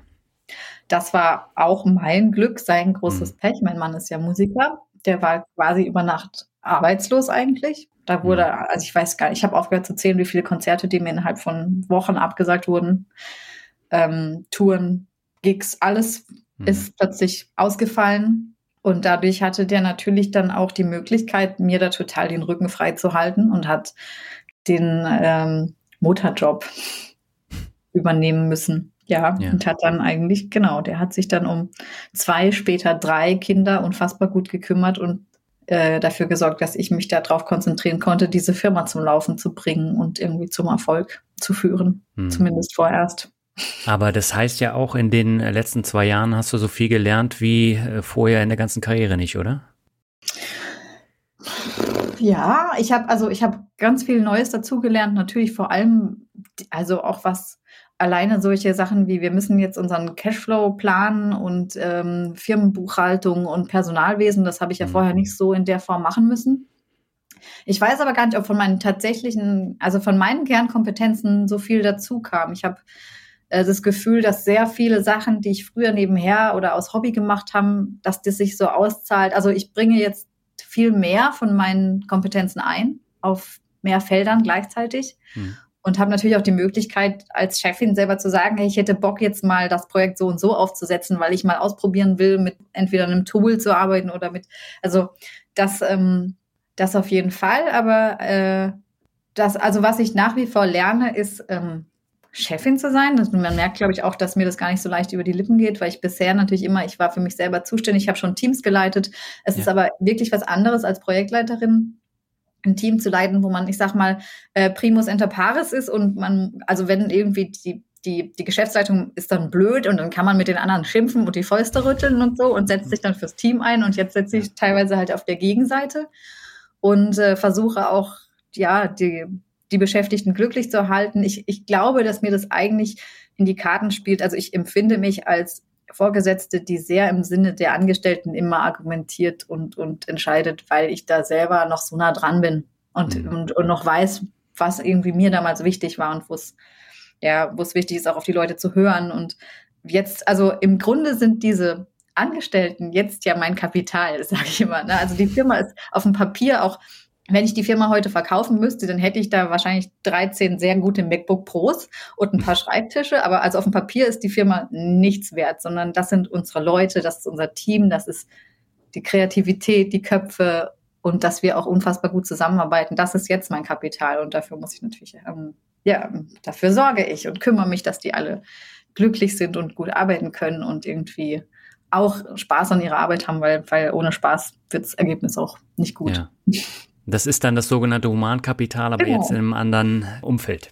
Neu, neu definiert. Genau, genau. naja, das ist ja tatsächlich der Ursprung. Naja, aber das ist ja tatsächlich in den Firmen so, dass äh, die Mitarbeiter das Humankapital dann sind. Ähm, aber das ist natürlich das Nonplusultra, weil wenn du äh, keine vernünftigen Mitarbeiterinnen und Mitarbeiter hast, dann äh, nützt dir alles andere nichts. Ist so. Ja. Also ich, ich merke das auch in, in manchmal gibt es ja auch Momente, wo man mit anderen Firmen dann zu tun hat oder auch mit anderen Leuten. Und äh, ich habe jetzt in, in, letzter Zeit zwei Projekte auch miterlebt, die sind gescheitert. Also das waren jetzt nicht unsere Projekte, sondern waren wir involviert, gescheitert oder sehr stark ins Straucheln gekommen. Nicht, weil äh, Lieferengpässe oder Corona oder sonst, sondern wirklich wegen einer schlechten Teamaufstellung und, und äh, entscheidenden Fehlstellen vielleicht auch in der Teamkonstellation, die mhm. nicht richtig besetzt waren oder wo einer dann plötzlich keinen Bock mehr hat oder nicht motiviert ist. Also ähm, das, das bringt das Projekt ins Straucheln. So. Ja. Weil alle anderen Sachen, wenn, wenn ich ein motiviertes Team habe und Leute, die irgendwie auf Ideen kommen, dann kann eine Pandemie kommen, ja, das haben wir dann unter Beweis gestellt, da kann ein Krieg ausbrechen und plötzlich gibt es keinen Stahl mehr und kein Holz mehr. Da kommt man mhm. dann auch auf Ideen. Also wenn die Leute motiviert sind und irgendwie mit dem Herzen bei der Sache sind, dann löst man diese Probleme. Ja. Aber das Personalproblem löst man eben nicht, wenn die, wenn die Motivation nicht da ist oder wenn die Stimmung scheiße ist oder die Leute sich nicht gewertschätzt fühlen oder mhm. ja. Ja. Wir haben ja im ersten Interview über Geldanlage gesprochen, wie du selber anlegst. Das waren ja ETFs. Ähm, jetzt hat sich die Asset-Allokation aber komplett geändert bei dir, ne? Weil jetzt ist, glaube ich, das Hauptasset deine Firma. Nee, Nee, Ist, okay. Nö, also von, wenn ich jetzt auf mein, auf mein Gesamtvermögen gucke, ich hatte, also genau, ich, ich überlege, ich versuche auch zu rekonstruieren, also mein, wie sich überhaupt mein Portfolio seitdem verändert hat. Also ich habe mehr auch in Einzelaktien investiert, äh, weil Mhm. natürlich das einfach, also ich, Hobby klingt so blöd. Ein sehr gutes, ein sehr gutes Interesse von mir liegt nach wie vor auf Finanzen und ich beschäftige mich damit auch nach wie vor Mhm. und habe verschiedene Einzelaktien gekauft, wo ich bei zweien ähm, bestimmt auch durch mein linksgrün versifftes Mindset. Also ich habe sowohl eine Biogasaktie als auch irgendwie nachhaltige Energien damals gekauft, die komplett durch die Decke gegangen sind mittlerweile. Das waren zwei Einzelaktien, die sich wirklich ausgezahlt haben und ähm, und habe auch so ja so Global Water ETFs. Also das das sind dann so was man wahrscheinlich eigentlich nicht machen sollte, wo man so ein bisschen beeinflusst ist von den eigenen, eigenen Wertvorstellungen und Neigungen. Und äh, das hat sich aber damals bei mir ganz gut ausgezahlt. Okay. Ähm, und ich habe auch, ja, ich habe zum Beispiel auch Apple gekauft oder ich habe, also ich hatte auch so ein paar, wo man moralisch jetzt nicht so hinterstehen kann, wahrscheinlich Aktien gekauft. Keine Waffen, keine, keine Drogen, kein Nikotin. Ja, aber Öl ist ja zum Beispiel auch äh, eine Assetklasse, die man im Depot haben sollte, auch wenn es nicht so nachhaltig ist. Ja, das stimmt. Hab, das ist habe ich nicht. Also ich meine Einzelaktien genau sind sind alles Unternehmenswerte und eher so Tech und und nachhaltigkeitsbasiert und der Rest ist nach wie vor in ETFs. Mhm. Ähm, was ich damals auch gemacht habe, war, der, meine Tochter hat ja ihr eigenes Depot, das habe ich für alle Kinder fortgeführt. Also meine Kinder haben auch ETF-Anlagen, jetzt schon alle, die einfach wachsen sollen, mit Sparplänen bespart werden. Und aber so von der von der Asset-Allokation her würde ich sagen, macht meine Firma eigentlich nur ungefähr ein Zehntel aus, weil Ein ich Zehntel? natürlich ja, also wir haben ähm, wir haben gegründet mit äh, der Mindestsumme. Also man muss ja 25.000 Euro muss man sozusagen in eine GmbH legen, wenn man gründet. Mhm. Und ähm, wir haben es äh, relativ schnell geschafft, uns, also wir haben keine Kredite oder sonst was aufgenommen, weil das total schwierig ist, als Startup da irgendwelche, also überhaupt Schulden zu machen bei einer Bank, sondern Ja. wir haben damals uns sozusagen, wir sind übereingekommen, dass wir ähm, eigenes äh, Geld in die Firma legen als, als Masse. Das war damals ein höheres Invest und äh, dafür unser Gehalt äh, runterschrauben. Also wir haben gesagt, statt jetzt eine Riesensumme in die Firma zu stecken, damit wir uns ein ordentliches Geschäftsführergehalt äh, auszahlen können, legen wir eine etwas kleinere Summe in die Firma und verzichten. Also wir stottern das sozusagen mit, mit äh, niedrigeren Gehältern ab, also Opportu- Opportunitätskosten. Ich weiß nicht, wie man es nennen würde, aber dass ich sage, ich, ich verzichte jetzt auf das Gehalt, das ich in einer anderen Firma kriegen würde, vielleicht für den Mhm. Job, den ich jetzt mache, für ein bis zwei Jahre. Ähm, und quersubventioniere also die Firma durch meine Arbeitsleistung. Und ähm, diese Gesellschafterdarlehen, die wir damals eingelegt haben, haben wir uns tatsächlich jetzt Anfang diesen Jahres vollständig zurückzahlen können. Das heißt, die Firma ist schuldenfrei. Mhm. Ich kriege jetzt auch ein, ein, ein anständiges Gehalt von meiner eigenen Firma mittlerweile und ähm, bin da äh, saniert. Also wenn, wenn jetzt die Firma pleite machen würde, was sie auf jeden Fall nicht soll, und ich hoffe, dass das noch viele Jahre trägt, aber wenn das jetzt so wäre, hätte ich zumindest keinen Verlust mehr gemacht. Mhm. Und alles andere ist aber einfach weitergelaufen und mein, also mein Depot ist wirklich extrem gewachsen auch, weswegen ich auch mit dem, also mit diesen sechs Jahren, ich habe einfach alles liegen lassen, was lag und habe äh, mich möglichst wenig drum gekümmert um die ETFs. Ja, das soll man, diesen Spruch habe ich mir gemerkt.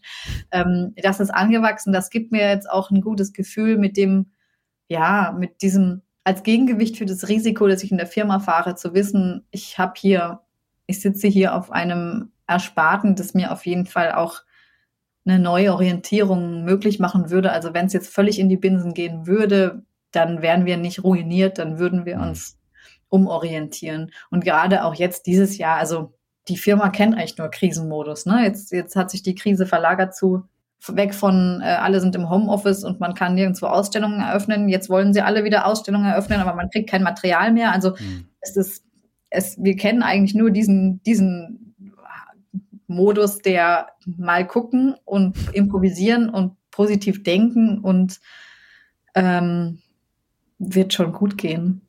Ja. Ja. Aber dadurch lernst du ja auch nochmal enorm dazu.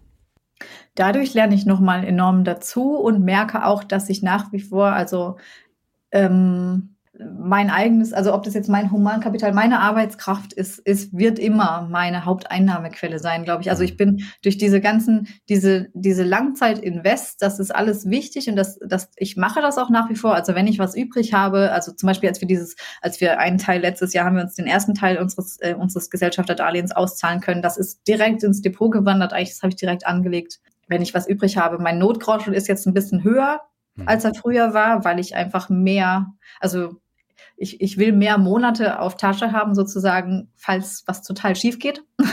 ja, oder ein schwarzer Schwan nochmal kommt. Genau, falls, also ja. was könnte denn, ja, jetzt haben wir zwei ganz schön krasse schwarze Schwäne schon vorbeisegeln haben in den letzten zwei Jahren, aber man weiß es nie. Ich will jetzt auch nicht mehr sagen, was soll jetzt da noch kommen, weil dann, keine Ahnung, Meteoreinschlag in Berlin oder dann ist eh egal, aber ja, ja nee, aber dafür, genau, das, das habe ich so ein bisschen als, als Backup, aber bin sonst eigentlich jetzt von meinem, von meinem Investment, von meiner Struktur nicht mehr groß abgewichen. Also das war schon gut. Das war auch, falls irgendwelche Leute mal die Folge 50 jetzt hören sollten oder junge Mütter, die deinen Podcast hören und überlegen, was sie machen könnten. Also am Anfang einmal richtig gut drüber nachdenken, lohnt sich langfristig total dass man da auch einfach nicht mehr so viel ran muss. Und dass man auch in den Zeiten, also wenn man 16 Stunden am Tag arbeitet und drei Kinder hat, dann guckt man nicht abends nochmal ins Depot, dass man auch einfach weiß, das ist okay so, das ist gut aufgesetzt, das kann auch einfach ein halbes Jahr laufen. Da passiert jetzt nichts Schlimmes oder so.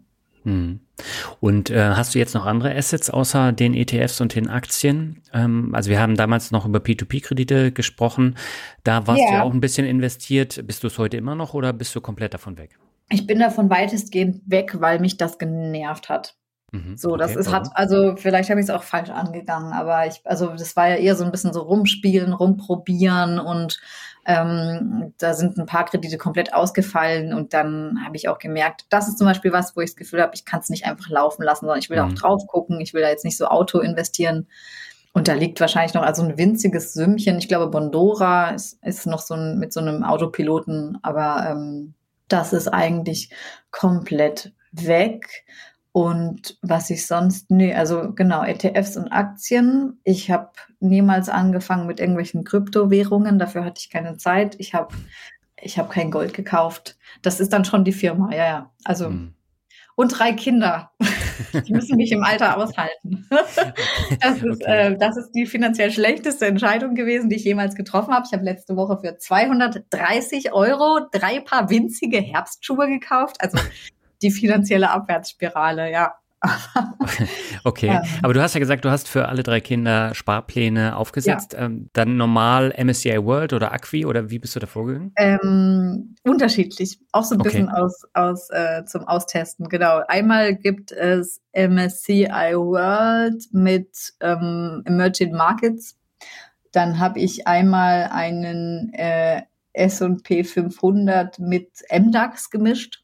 Mhm. Und äh, beim letzten habe ich, glaube ich, nur noch Acqui, weil ich keine Zeit hatte. Ja, aber okay. das ist auch ganz interessant, so wenn man sich dann die Performance-Kurven mal anguckt. Wie ähnlich sind sich die Performance-Kurven? Es war lange Zeit parallel. Mhm. Jetzt ist es, ähm, ich, ich habe es gar nicht so richtig hinterfragt. Wahrscheinlich liegt es auch am schlechten Euro-Kurs. Also jetzt hat sozusagen der MSCI World den, äh, den MDAX äh, und also die sind gerade ein bisschen auseinandergelaufen. Genau. Okay. Da, da bin ich ja mal äh, gespannt, was du dann beim nächsten Gespräch erzählst, äh, wie sich das dann entwickelt hat, weil das ist natürlich immer so ein interessanter Vergleich. Ja, auch über die Jahre zu beobachten. Genau. Ja, ich meine, letztendlich geht's ja darum, über die Jahre zu investieren und dann am Ende äh, ein großes Vermögen zu haben, von dem man dann Vielleicht muss leben ich dann kann. kurz bevor sie 18 sind bei allen umschichten, damit die mir nicht vorwerfen, dass ich sie irgendwie ungleich und dann werde ich verklagt von den eigenen Kindern, weil irgendwie diskriminiert. Warum hast du für mich keine, keinen äh, DAX gekauft? Äh, das ist ja trotzdem noch breit gestreut, ne? Und ich glaube, DAX wäre die schlechteste Entscheidung gewesen. Aber S&P 500 mit dem MDAX, äh, das ist ja jetzt nochmal eine komplett andere Mischung.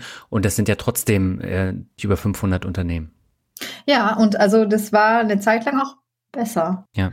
Also ähm, ich überlege jetzt gerade, welche Phase das war wahrscheinlich relativ zu Beginn, als ich noch öfter reingeguckt habe, hatte ich das Gefühl, oh, das war die bessere Entscheidung. Jetzt ist, hat sich wieder relativiert, aber so sieht man auch, ne? Sind, also man muss einfach einen Horizont von ein paar Jahren stecken, um genau. das dann auch immer wieder ähm, über, über diesen Mittelwert legen zu können. Und dann am Ende, also ich glaube auch da wieder so Learning, rückblickend auf mein damaliges Interesse oder was ich damals entschieden habe vor sechs Jahren, würde ich immer sagen, einfach auf jeden Fall anfangen und machen. Ist immer besser als auf die perfekte, also Leute, die sich jetzt 23 Mal noch eine neue Stückelung oder Asset-Allokation überlegen, ich würde auch da sagen, mit, mit einem kleinen Betrag anfangen, ETFs kaufen, weil das ist alles ist besser, als irgendwie das Geld rumliegen zu haben auf dem Tagesgeldkonto, auch wenn es jetzt wieder irgendwie ein bisschen Zinsen gibt. Aber also ich habe irgendwann mal von ein paar Monaten, äh, weil ich mittlerweile auch das Depot meiner Schwiegermutter verwalten darf, habe ich mal ausgerechnet, ähm, so einfach Wachstum, weil, also als das so krass runterging, genau, als jetzt im Februar, März, als die, als die Börse einbrach und sie war irgendwie ja. beunruhigt, habe ich gesagt, guck mal, jetzt steht dein Depot da und da und ähm, das, ähm, ich glaube, seit 2018 habe ich das verwaltet und eben auch investiert für sie. Und dann habe ich ihr daneben gelegt, die Summe, die sie heute hätte, hätte sie damals einfach so einen Sparbrief gekauft oder so, ne, mit 1,5 Prozent Verzinsung. Ich gesagt, dann, ich, sag, ich weiß, dass dein Depot gerade irgendwie 30.000 Euro runtergegangen ist, aber das ist trotzdem 80.000 Euro höher, als es wäre, wenn. Also so, keine Ahnung, das sind Fantasiezahlen. Aber das war tatsächlich, der Kontrast war so extrem trotzdem noch zwischen den Zahlen, wo man einfach sagt, ja, es ist, es ist ein hartes Beben gerade gewesen und das beunruhigt, je jünger man ist an der Börse, glaube ich, ist das natürlich erstmal ein doofes Gefühl. Fällt das jetzt ins Bodenlose? Bin ich morgen, stehe ich ohne einen Pfennig da? Aber, aber die grundsätzliche, äh, die grundsätzliche Tendenz einfach, ja, der Markt geht nach oben und, und äh, die Sparbriefe waren einfach, die haben ja nicht mal die Inflation ausgeglichen in den letzten Jahren. Es wäre einfach Bullshit gewesen, es anders zu machen. Eben, eben. Aber du hast äh, eben nochmal eine ganz interessante Sache erwähnt, und zwar, dass man sich vorher überlegen sollte, wie man dann vorgeht. Ich habe jetzt auch in den letzten Jahren festgestellt, es gibt viele Leute, die dann irgendwann nach Jahren, wo sie investiert haben, dann auf den Trichter kommen, sie wollen es doch anders machen. Und dann verkaufen sie ihre ETFs oder ihre Einzelaktien, je nachdem, und zahlen immense Steuern, nur um einfach das umzuschichten. Und das macht dann eben auch keinen Sinn. Und von daher würde ich mir auch vorher genau überlegen, brauche ich wirklich Dividenden oder reicht es nicht, wenn ich in ETFs gehe oder umgekehrt? Weil äh, sich dann später umzuentscheiden, das kann teuer werden. Ja, und also, also Steuern kriegst du vielleicht noch ein Stück zurück, ne? aber ähm, auch die Gebühren, die man dafür bezahlt. Ja. Also ich habe immer, wenn ich das Gefühl hatte, ich hätte jetzt Bock da drauf oder darauf, ich habe eigentlich immer dazu gestückelt und dann dünnt man den ursprünglichen Plan vielleicht so, dann schleicht man das aus, weil irgendwas anderes nachwächst, wo man dann irgendwie, wenn was über ist, in eher in eine andere Sparte oder einen anderen Teil investiert. Aber ich glaube auch, also komplett, komplett verkaufen. Ich glaube, so ein Einzelwert, wenn man da wirklich nicht mehr hintersteht, die Erfahrung hast du ja auch gemacht, oder man. Das gehört dazu, aber nicht das komplette. Ein Einzelwert zu, zu, zu verkaufen, das ist was anderes, aber die komplette Strategie irgendwie nochmal ja. neu aufzusetzen, verursacht wahrscheinlich Kosten, die man dann erstmal wieder reinholen muss. Also da muss ja. die neue Strategie schon sehr, sehr gut sein. Genau. Äh, welche persönlichen Ziele hast du dir denn jetzt so für die kommenden Jahre gesetzt? Ähm, willst du nochmal so Risiko gehen oder bist du jetzt erstmal damit durch? Also ich fahre ja noch volles Risiko, nach okay. wie vor. Jetzt muss erstmal der Winter kommen. Wenn mhm. ich irgendwie bis März mein Büro heizen konnte, bin ich schon froh. Ja. Ähm, nee, also noch mehr Risiko brauche ich gerade nicht, sonst muss ich irgendwie anfangen mit Bungee-Jumpen ohne Seil. Aber okay. ich will, was, also mein persönliches Ziel ist gerade eher ähm, ich würde mir wünschen, dass ich in den nächsten drei Jahren an den Punkt komme, wo ich so ein bisschen äh, runterfahren kann, was meine Arbeitszeit angeht, weil es jetzt einfach, also es war ein hoher Zeitinvest jetzt in den ersten fast drei Jahren und mhm. ähm, ja, mit meinen, mit meinen drei Kindern noch ein bisschen Zeit verbringen kann, ehe sie ausziehen, so wie die Zeit fliegt, so wie die letzten sechs Jahre geflogen sind, ist das ja wahrscheinlich übermorgen, dass die dann ja. alle keinen Bock mehr auf mich haben und gehen. Und dann kann ich ja immer noch voll viel arbeiten. Also es wäre eher so, dass ich an den Punkt komme, wo ich sage, okay, die Firma ist so stabil, die, die Teams sind eingespielt, ich kann noch ein bisschen mehr delegieren, mich ein bisschen rausziehen aus dem Tagesgeschäft, ein bisschen mehr überblicken, Akquise machen und Projekte anschieben, aber genau, nicht mehr so viel Groundwork selber machen. Ähm, und ansonsten ist, also unsere, unsere Lebenssituation ist so gut, ich habe, ich bin, heute Morgen habe ich auch nochmal drüber nachgedacht, als ich ans letzte Gespräch gedacht habe, dass lustigerweise, und ich glaube, deswegen fühlt es sich so nah an, hat sich an meinen Wertevorstellungen oder an meinem inneren Kompass, so wie, was mir wichtig ist im Leben, hat sich halt wenig verändert. Obwohl okay. sich alles drumherum so krass verändert hat. Bin ich immer noch wirklich, also brauche nicht viel. Ich bin wahnsinnig dankbar mit dem, was ich habe und ich freue mich, dass ich einen Job habe, der mir unheimlich viel Spaß macht und der auch ja, mich, mich bereichert einfach an Ansichten, an, an Lernen. Jedes Projekt bringt irgendwie auch neue Lerninhalte. Also jetzt habe ich mich gerade in, in äh, das Thema Münzen zum Beispiel wahnsinnig einarbeiten dürfen für ein Projekt. Ja, also okay. Numismatik, die Münzkunde.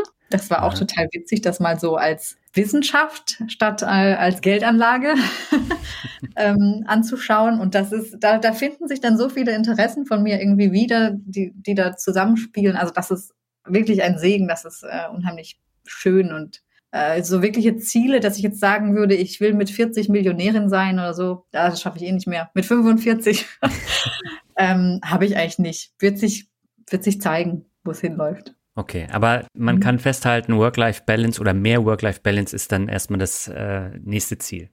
Ja, okay. genau. Früchte, Früchte sind gesät, jetzt wachsen sie und dann will ich sie irgendwie ernten mal demnächst.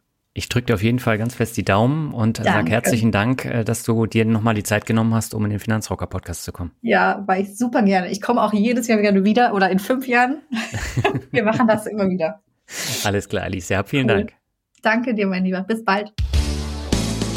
Das Interview mit Carsten im Mai 2019 gehört zu den außergewöhnlichsten Hörerinterviews, die ich je gemacht habe. Carsten arbeitete als Feuerwehrmann und verlieh in seinem Nebenbusiness Hüpfburgen für Veranstaltungen.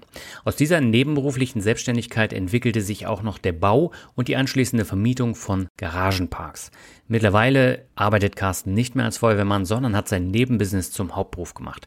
Darüber und über viele weitere Themen sprechen wir in den kommenden 30 Minuten. Let's go!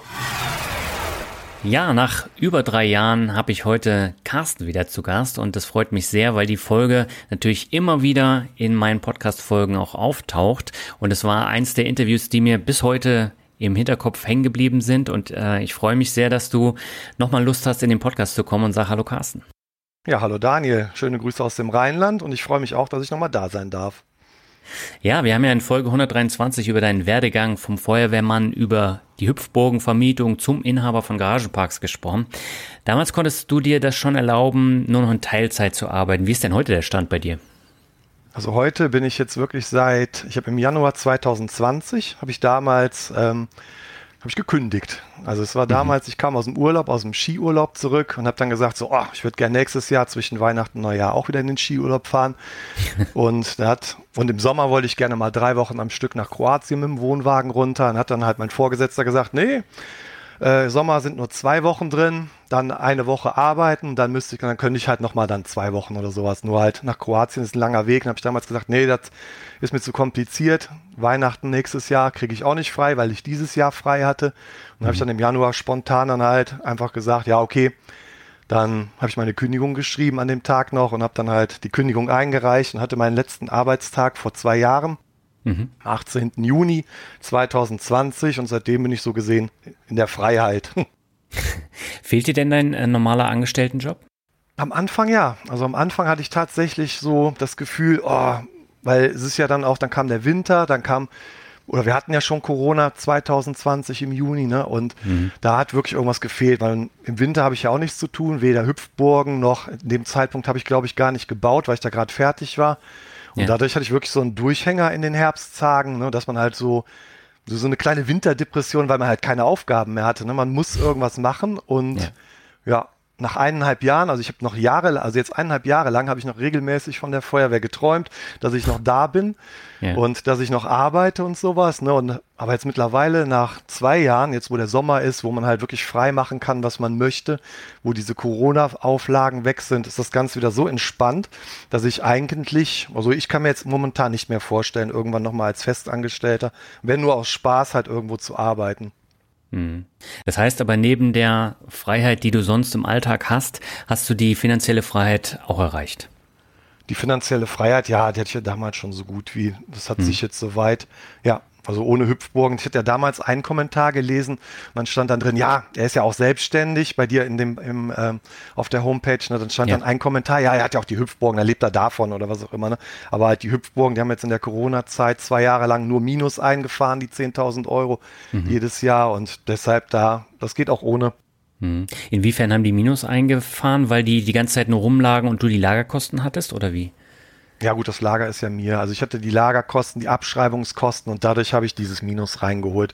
Ich hatte mhm. dann Aufträge, dass ich im Jahr dann halt, was weiß ich, sagen wir mal 20, 30 Sachen draußen hatte. Dann habe ich dann meine 3.000, 4.000 Euro da verdient, was normalerweise an einem Wochenende teils dann rumkommt oder sowas. Das mhm. habe ich dann in einem Jahr verdient, weil halt nur noch kleine private Kindergeburtstage, kleine Hüpfburgen und da ist ja alles zum Erliegen gekommen. Das Zeitfenster wurde begrenzt durch die Lockdowns. Dann war das halt auch schon gegessen, eigentlich die Jahre. Mhm. Wie sieht denn jetzt heute deine Asset-Allokation aus? Du hattest ja damals Garagenparks, du hattest ein paar Aktien, ein bisschen P2P-Kredite. Hat sich das jetzt ordentlich geändert oder ist es relativ gleich geblieben? Das ist, also die, ähm, also Aktien bin ich halt wirklich nur noch ganz klein vertreten, mhm. weil da bin ich zu dumm für, muss ich echt sagen. Das ist, ich beschäftige mich nicht damit. Das ist wie, als wenn ich meine Steuererklärung selber machen müsste. Das ist für mich so böhmische Dörfer. Ja. Und deshalb sage ich ganz klar, Aktien habe ich noch ein ganz, ganz, ganz kleines Stückchen, also um die 10.000 Euro sind noch bei mir in Aktien investiert. Mhm. Alles andere ist halt wirklich Immobilien. Die Immobilienbestände sind größer geworden wie damals.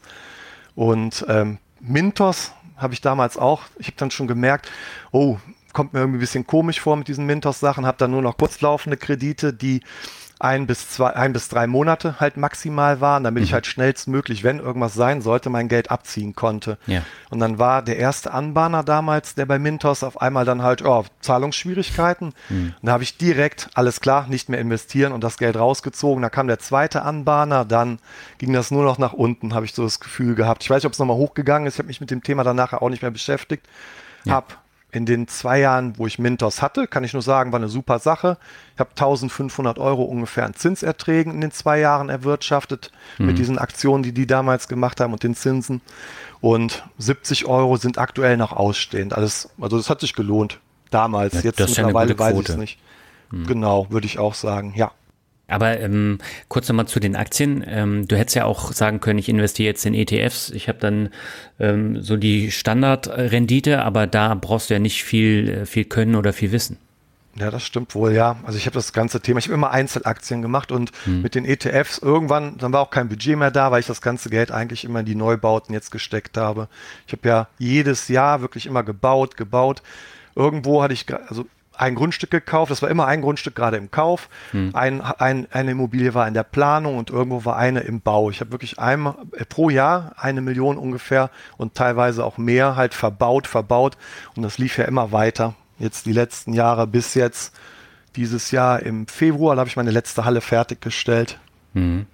Und äh, ganz kurz nochmal zu Mintos. Also ich habe die gleichen Erfahrungen gemacht. Also nachdem da ein Darlehensanbahner nach dem anderen von der Plattform geflogen ist, da habe ich auch gesagt, nee, das funktioniert so nicht mehr. Und äh, ich bin da jetzt auch mit einem ordentlichen Plus rausgegangen, habe jetzt, glaube ich, noch 200 Euro, die in Einholung sind. Was nun damit passiert, weiß ich nicht, aber ich bin trotzdem mit Plus raus, aber würde jetzt auch bei Mintos nicht mehr investieren. Nee, nee, würde ich auch nicht mehr. Also das ist, das ist vorbei die schönen Zeiten mit Aux Money, wo die da angefangen haben. Oder Mintos war ja super, das war ja eine super Rendite. Ja, wobei Aux Money gibt's ja mittlerweile auch nicht mehr in der Form. Ne? Die haben ja das Kreditgeschäft, äh, wo du investieren kannst, äh, auch eingestellt jetzt dieses Jahr. Mhm. Und ähm, also was ich tatsächlich noch mache, ist Bondora Go and Go. Und dann habe ich noch ein paar andere Plattformen, die auch gut laufen, aber äh, der P2P-Anteil ist bei mir über die Jahre jetzt auch immer kleiner geworden. Ja, ja, das ist also momentan, damals waren wir auf so einer Hochphase 2019, ne? Ja. da lief alles super. Und jetzt, aber gut, das sind so viele Faktoren, die hier einspielen, ne? das, ist, das ist auch unbeeinflussbar, was jetzt gerade hier passiert. Genau, ja. Ähm, du hast die Garagenparks eben schon angesprochen. Du warst ja damals, ich glaube, beim zweiten oder dritten Garagenpark, den du da gebaut hast. Ähm, wie viele Garagenparks hast du denn jetzt mittlerweile? Also ich hatte damals, hatte ich glaube ich auch schon vier. Ah, okay. Ich weiß nicht, ob die damals schon alle fertig waren, aber wir haben jetzt teilweise, wir hatten ja Grundstücke, die größer waren und dann haben sich die Garagenanzahlen haben sich jetzt halt verdoppelt, mhm. teils mhm. würde ich sagen. Damals hatte ich einen Anteil von 95,5 Hallen, mittlerweile habe ich 174 Hallen und die vermietbare Fläche, die ich damals hatte, waren damals 3000 100 ungefähr. Mhm. Und jetzt mittlerweile sind es 5700 Quadratmeter, die ich jetzt vermiete, plus noch Büroeinheiten, Lagerboxen, Außenstellplätze, Seekontainer. Ja, also es ist ein bisschen mehr geworden. Seekontainer? Seekontainer. Okay. Weil mittlerweile ist halt, stellt sich halt heraus, dass halt viele Leute, wir hatten ja jetzt auch, wie, werdet, ihr wahrscheinlich in Deutschland komplett mitbekommen haben, dass wir hier dieses Unwetter hatten, wo jetzt halt in Ahrweiler ja. und bei uns die ganze Region war ja komplett überflutet. Mhm. Viele Flutschäden waren hier gewesen. Und ähm, jetzt haben halt viele Leute, die ihre Möbel einlagern mussten Ja. und sowas. Und deshalb halt Seekontainer oder Lagerboxen, das sind noch kleinere Einheiten wie diese Seekontainer. Und so ein Seekontainer, den kannst du dir vorstellen, der ist knapp drei Meter breit, ungefähr sechs Meter lang und dann hast du halt wie eine kleine Garage, wo du dann halt Sachen einlagern kannst. So, das geht dann in das Storage-mäßige, was jetzt auch ein großes Thema ist. Und das steht dann bei dir im Garagenpark. Genau, ich habe jetzt halt in ähm, Wegberg haben wir hinten eine ganze Reihe gemacht mit äh, 14 Stück. Da sollen noch sechs dabei kommen. In äh, Weilerswist hatte ich schon immer welche hinten stehen, auch die Lagerboxen und die stehen jetzt einfach hinten auf dem Gelände und dann kann man da noch mit einlagern. Okay. Und äh, wie viel Arbeit ist äh, für dich damit verbunden? Ich meine, auch mit Vermietung und allem drum und dran. Das machst du alles alleine? Das ist, ich habe mittlerweile einen Hausmeister, Mhm. der arbeitet halt an zwei Tagen für mich und Arbeit, also es ist keine Arbeit, ne? Also die müsste man die Arbeit mal definieren. Was ist Ja. Arbeit, ne? Irgendwie ist ja mit Arbeit irgendwo ein extrem negativer Begriff verbunden. Ne? Oh, ich muss jetzt arbeiten, aber für mich ist das halt eine Abwechslung, dass ich halt von zu Hause rauskomme, dass ich halt nicht nur auf dem Sofa sitze, sondern jetzt irgendwo mal den Rasen zu mähen oder irgendwo was zu reparieren, was ja bei den Garagen, die sind ja neu, da passiert nicht viel, was kaputt geht. Man hat ab und zu mal ein paar Schäden, wo dann halt ein Mieter irgendwo was beschädigt hat, dass man mal ein Kantteil austauscht oder ein Tor oder sowas, aber ansonsten habe ich eigentlich wenig Arbeit. Einmal im Monat werden die Zahlungseingänge kontrolliert, einen Tag im Monat werden die Steuernunterlagen sortiert. Ansonsten, ich habe einen Garagenpark in, in Mönchengladbach. Da bin ich alle zwei Monate einmal, dass wir da hochfahren mit zwei Mann.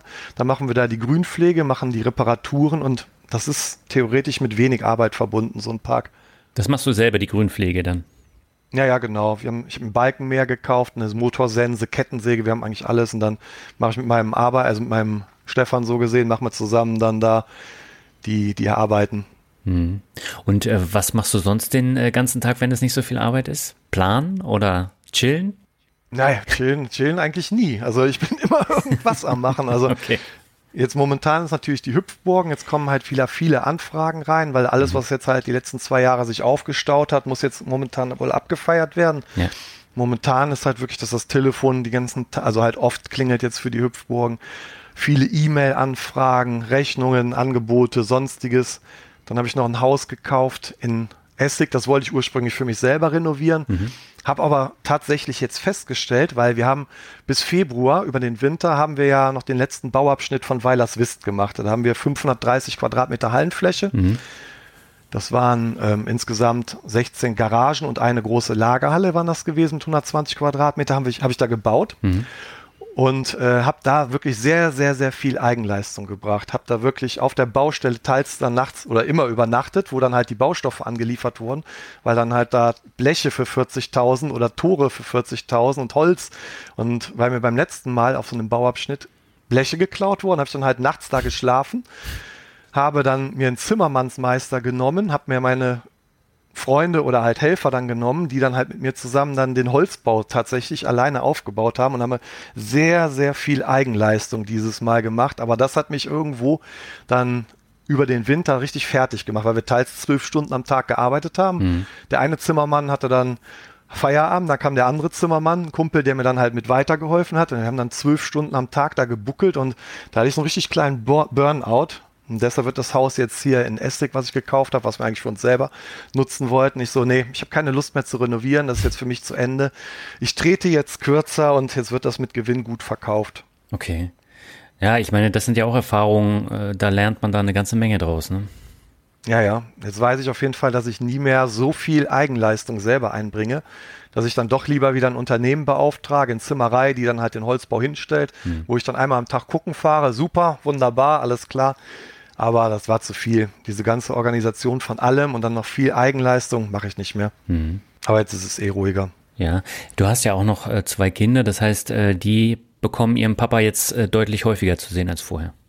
Meine Tochter hat keine Zeit mehr für mich. Die Oh. ist jetzt hier in der Pubertät. Okay. Die sitzt jetzt lieber allein in ihrem Zimmer und spielt Sims und macht und tut. Also die Schleichzeiten wie vor 2019 mit den Pferdchen irgendwelche Welten aufbauen, die sind jetzt vorbei. Okay.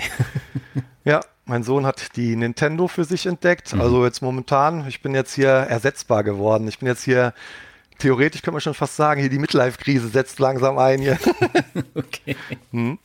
Ähm, Lass uns mal über die Rendite bei den Garageninvestments äh, sprechen. Hast du dir die denn mal ausgerechnet, wie, wie die im Schnitt so ist, die Rendite? Also ich habe tatsächlich, ne, also ich habe jetzt über Jahre lang, ne, da wurde ich immer schon mal gefragt, wie hoch ist die Rendite? Und mhm. ich habe mir das nie ausgerechnet, weil mich das wirklich nie interessiert hat. Und ich habe jetzt überlegt, soll ich mir die jetzt ausrechnen, aber mich interessiert es nicht, um ehrlich zu sein. Okay.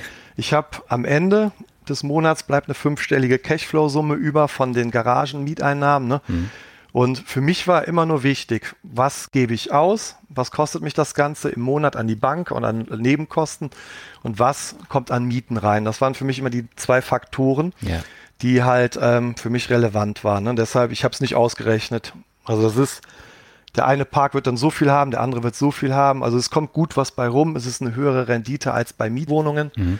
Aber ich weiß es nicht nicht wichtig. Okay. Für mich war immer das Projekt wichtig, dass man halt die Hallen baut, dass man halt irgendwo, das, also das Bauen war für mich wichtiger. Mhm.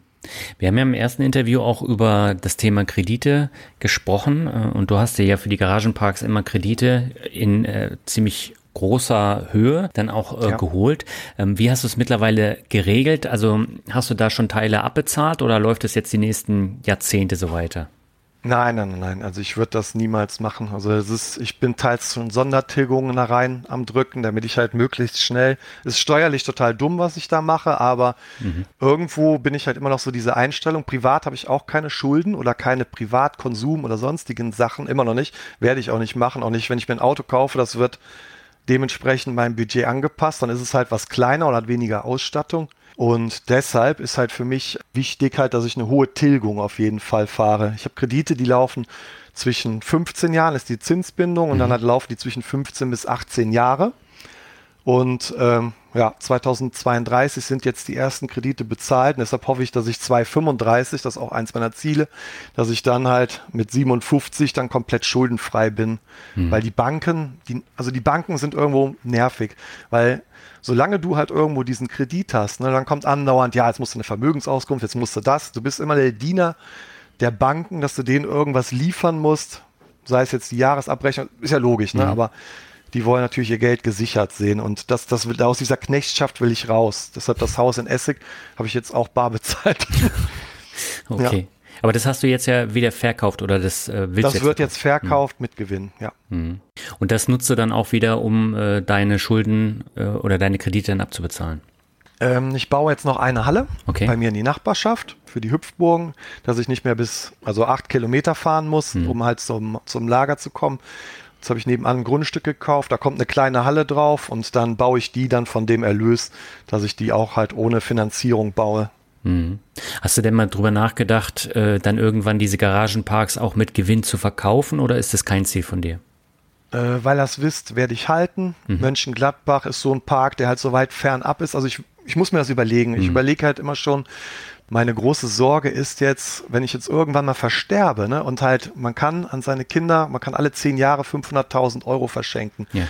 Nur die Immobilien, das sind mittlerweile ja einige Millionen, was dann halt irgendwann, wenn es abbezahlt ist, was dann ansteht. Und meine große Sorge ist, dann, dass dann irgendwann alles an die Steuer fällt. Ne? Mhm.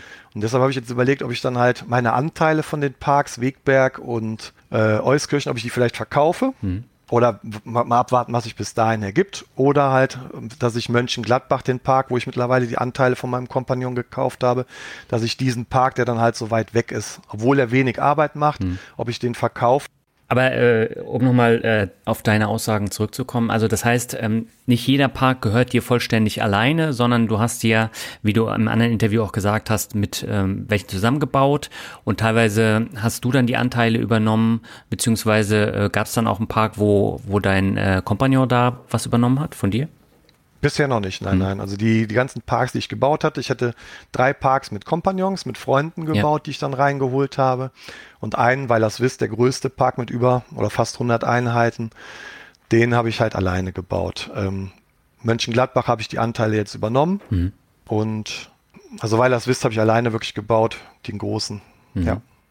Und ähm, jetzt haben wir ja 2019 das Interview gehabt, das ist ja auch schon drei Jahre her. Ähm, hast du denn noch einige neue Learnings mitgenommen bei den Garagenparks?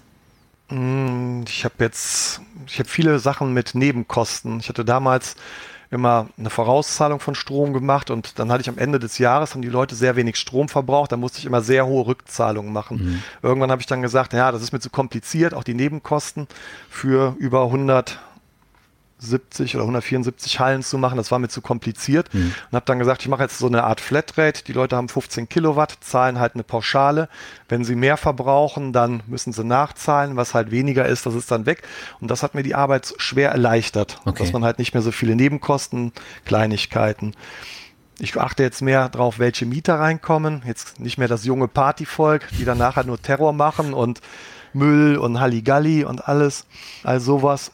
Und ähm, ich achte jetzt auch ein bisschen mehr drauf, dass die Mieter mal eine Haftpflichtversicherung haben. Das heißt, es gibt in Deutschland immer noch Menschen, mhm. die denken, ach, wofür brauche ich eine Haftpflicht? Ne? Und jetzt sind hier in der Region bei dir im Norden ist auch irgendwie ein Garagenpark abgebrannt, wo dann irgendwelche Leute da rumgeflext und geschraubt haben. Also alles, was mit so Dreck und Arbeit und Gefahr verbunden ist, nehme ich nicht mehr als Mieter an. Mhm. Von vornherein. Das heißt, Sie müssen nachweisen, dass Sie eine Haftpflichtversicherung haben. Ja, ja, genau, mhm. richtig. Und ich gehe jetzt Richtung mit diesen Seekontainern und Lagerboxen, Richtung Storage. Da hatten wir uns ja auch mal drüber unterhalten, mhm. was jetzt momentan hier abgeht, dass halt so viele Leute, das Thema Storage ist jetzt interessant geworden. Das ist ja in den USA schon seit Jahren der Fall. Da gibt's ja in jeder ja. großen Stadt diese Storage-Filialen, ähm, also hier mittlerweile ja auch, aber in den USA ist ja noch viel größer und da kommt dann der ganze Kram, der nicht mehr in den Keller passt, äh, der kommt dann da rein und dann zahlen die Menschen da viel Geld für. Aber äh, irgendwie scheint es die ja nicht zu stören, ne? Ja, also ich, ich verstehe das nicht. Das ist irgendwo da bin ich der schlechte Verkäufer, ne? Das ist, ich rede den Leuten schon immer ins Gewissen. Ich habe hier Leute, die haben halt die Halle voll mit Prüll. Ja. Und wenn man jetzt halt rechnet, so eine Halle, die kostet 230 Euro brutto. Und die zahlen dann 230 Euro. Und im Jahr, ne, das, das läppert sich. Dann ja. haben die zwei Jahre diese Halle gemietet. Das Inventar, was da eingelagert ist, hat teilweise gar nicht den Wert. Und ich verstehe es nicht, warum es sich einfach verkauft. Ich sag denen auch immer, verkauft das doch.